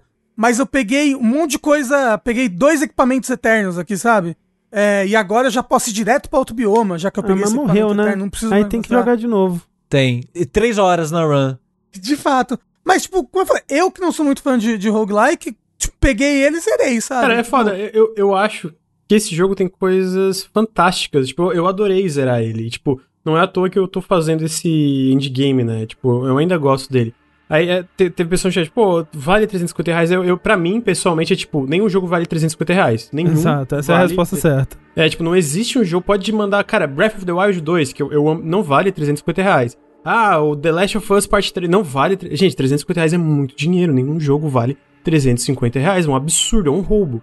É, Mas, ridículo. entretanto, todavia, já que a gente tem que falar de valores e tal, eu acho que especialmente o Returnal não vale 350 reais, porque... Não, é. E, e me deixa triste, eu, eu acho que ele, ele é um jogo que tá sendo prejudicado por esse 350, que é o, é o valor cheio, né, digital.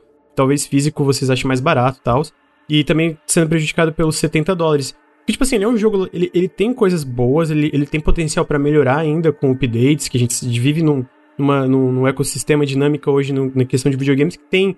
Todo jogo tem updates, atualizações, a gente viu Ghost of Tsushima recebendo modo multiplayer mó legal, e, e New Game Plus. O próprio The Last of Us Part 2 recebeu várias coisas legais depois do lançamento.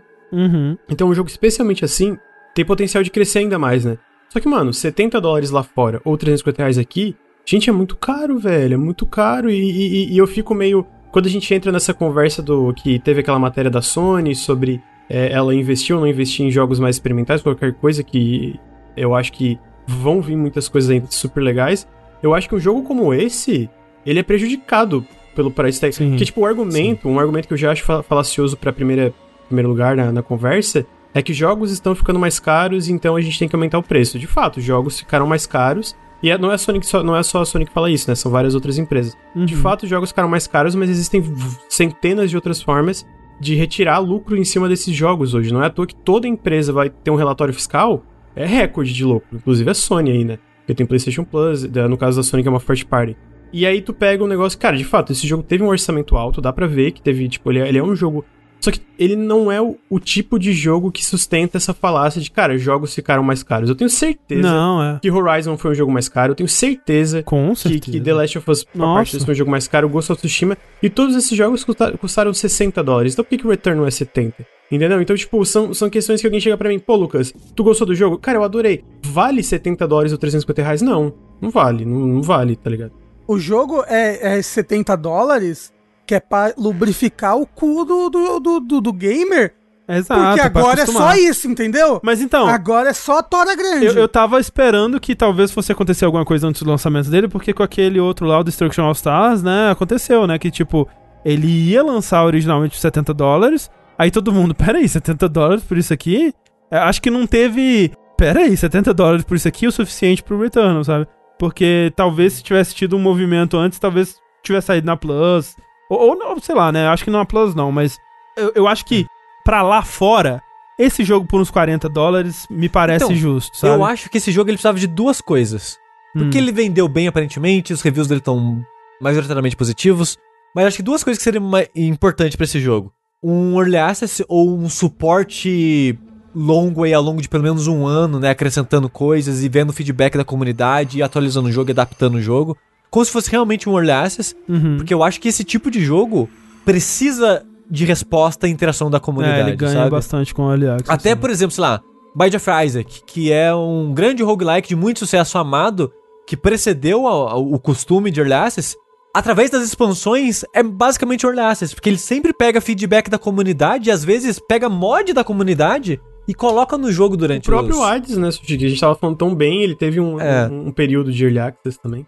E outra coisa que eu acho que esse jogo devia ter sido é tipo 30, 40 dólares. Uhum. Não faz sentido, não faz sentido ele ser 70. A não ser fogo no cu da, da Sony de falar, não, tem que ser 60, porque o É a jogo nova tem que ser geração, 60. é, isso aí, tem que acostumar alguém. Eu queria que a Sony fosse um pouco mais flexível com os preços e modelos de como ela lança alguns jogos. Eu, eu acho, cara, que a Sony manda muito bem é, nesse nicho. Eu vou chamar de nicho é, no sentido geral que, infelizmente, não tem tantas grandes publishers que estão dispostas a investir o que a Sony investe em jogos cinematográficos. Eu, eu vou falar cinematográfico, mas não só cinematográficos, jogos single player, basicamente, né? De fato, eu acho que hoje a Sony é quem mais investe junto com a Nintendo também. Só que Nintendo É, jogo por cima do ombro pra você sentir a emoção que É. que eu adoro. Eu, eu- eu- Então, tipo assim, só que ao mesmo tempo eu acho que, por exemplo, o Returnal, um jogo tipo de, é, a 30, 40 dólares aqui, sei lá, aqui, aqui a- a localização de preço ia vir meio cagada. Eu acho que a recepção, recepção que tá sendo positiva pra caramba já.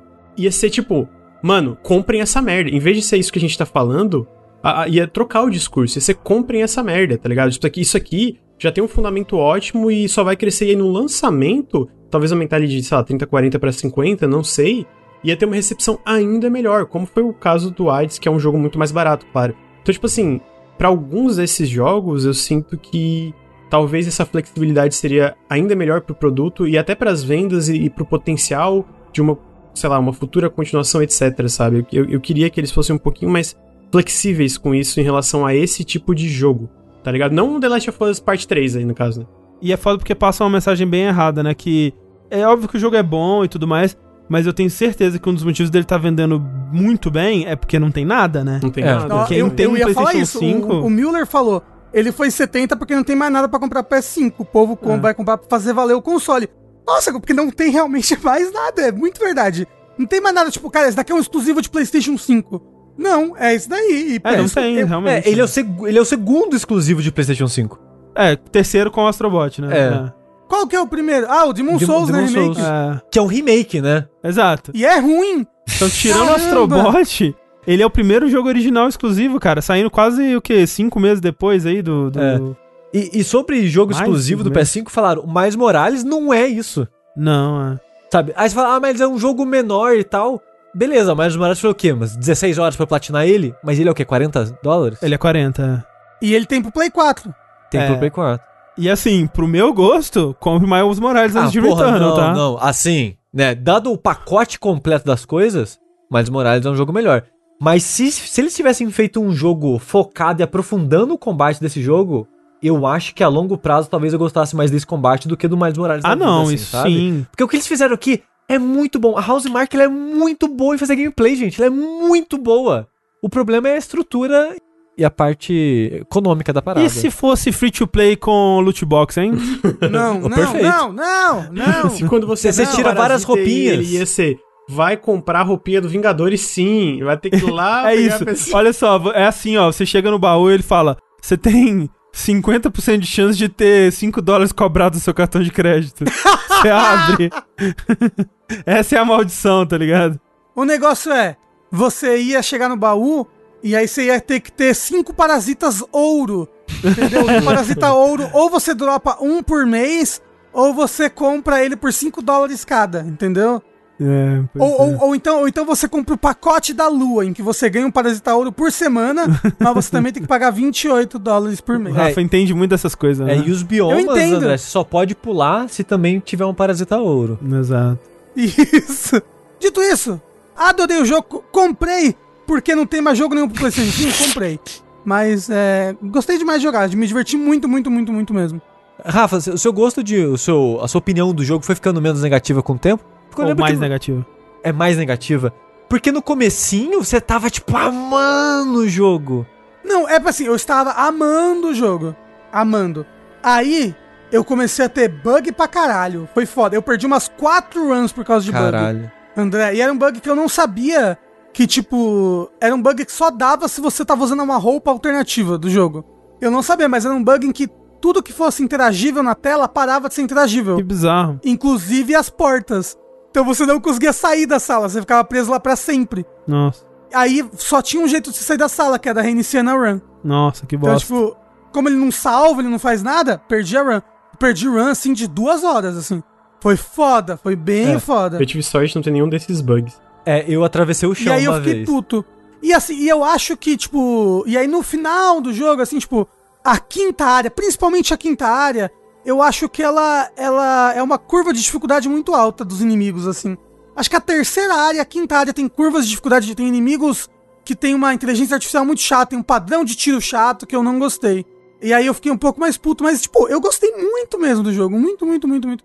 Eu só realmente é foda, porque 350 reais não vale nada no mundo, né? Vale no máximo um abraço apertado da pessoa que você. Ah, que lindo. E returno. Mas ó, eu quero muito um Metroid com essa jogabilidade.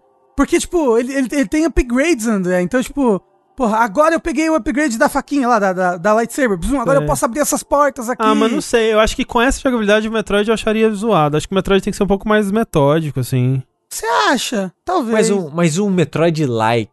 Não, É, Metroid, não. um Metroid-like, pode com ser? certeza.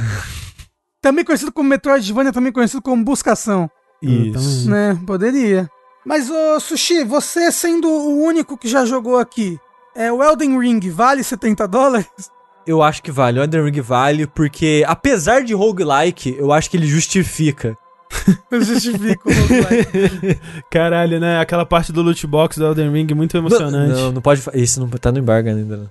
Não pode falar que você perde o dedo no começo do Elden Ring. É, ele chama Elden Ring porque é um ciclo de loop de gameplay que você vai fazer várias vezes. Exato. Até Ele chama velho. Elden Ring porque no começo você tá tomando banho com seu avô e ele abaixa pra pegar o sabonete. e aí você enxerga o Elden Ring. Gente, e com essa a gente encerra mais um vértice. Desculpa, Edu, ficou gigantesco. Desculpa, Lucas, né, que tá preso aqui com a gente. Não pôde fazer os 10 xixi dele Returnal. por hora. É verdade. Ele, ele piscava e acordava aqui de novo. Mas, Lucas, muito obrigado, cara, pela sua participação. Fala pro pessoal aí que chegou agora aí, como é que eles podem acompanhar o conteúdo do Nautilus. Ah, vocês podem encontrar o, o Nautilus no YouTube, youtube.com/barra NautilusLink. No Twitch também, o mesmo, o mesmo arroba ali, o mesmo, mesmo link também NautilusLink. Ah, ou ir lá no nautiluslink.com, olha só, e lá tem todos Olha aí. É um agregador tem todos os nossos conteúdos, podcasts e também falar um pouquinho mais sobre o canal. A gente faz análises, vídeos, ensaios, podcast, lives, faz a, faz a porra toda aí. E seria muito legal se vocês fossem lá e seguissem a gente. Eu acho que vocês talvez iam gostar do conteúdo, não sei. E é isso. Obrigado pelo convite, eu adorei participar. Podem me chamar mais vezes. É nóis, valeu. E valeu também pra você aí que tá conosco até agora, até as altas horas da madrugada aqui nessa gravação. Muito obrigado pelos seus subs, muito obrigado pela sua presença, pelos seus comentários. Não muito obrigado pra quem tava falando mal do Rafa, hein? Quem É falar verdade. mal do Rafa, eu vou na casa socar. Tô indo agora, inclusive, pegar. Não pega a pegar máscara. um Uber, né? Quem fala pegar máscara. Antes. Mas eu tô chegando na sua Inclusive casa pra te dar um YouTube. soco aí. Quem fala mal do Rafa não tem coração, mano. Eu, hein? Gente ridícula. Não, não tem coração. Quem não gosta do final D do Nier? Não, não, não, não. Então pode falar mal do Rafa sim. Ah, gente. Até a próxima, gente. Valeu. Eu sou o André Campos. Eu sou o Eduardo Sushi. Não é esse podcast que faz isso, É Eu André? sou o Rafael Kina. Tem é nesse sim. Eu, eu sou o Lucas Savadil! Ah! Tchau.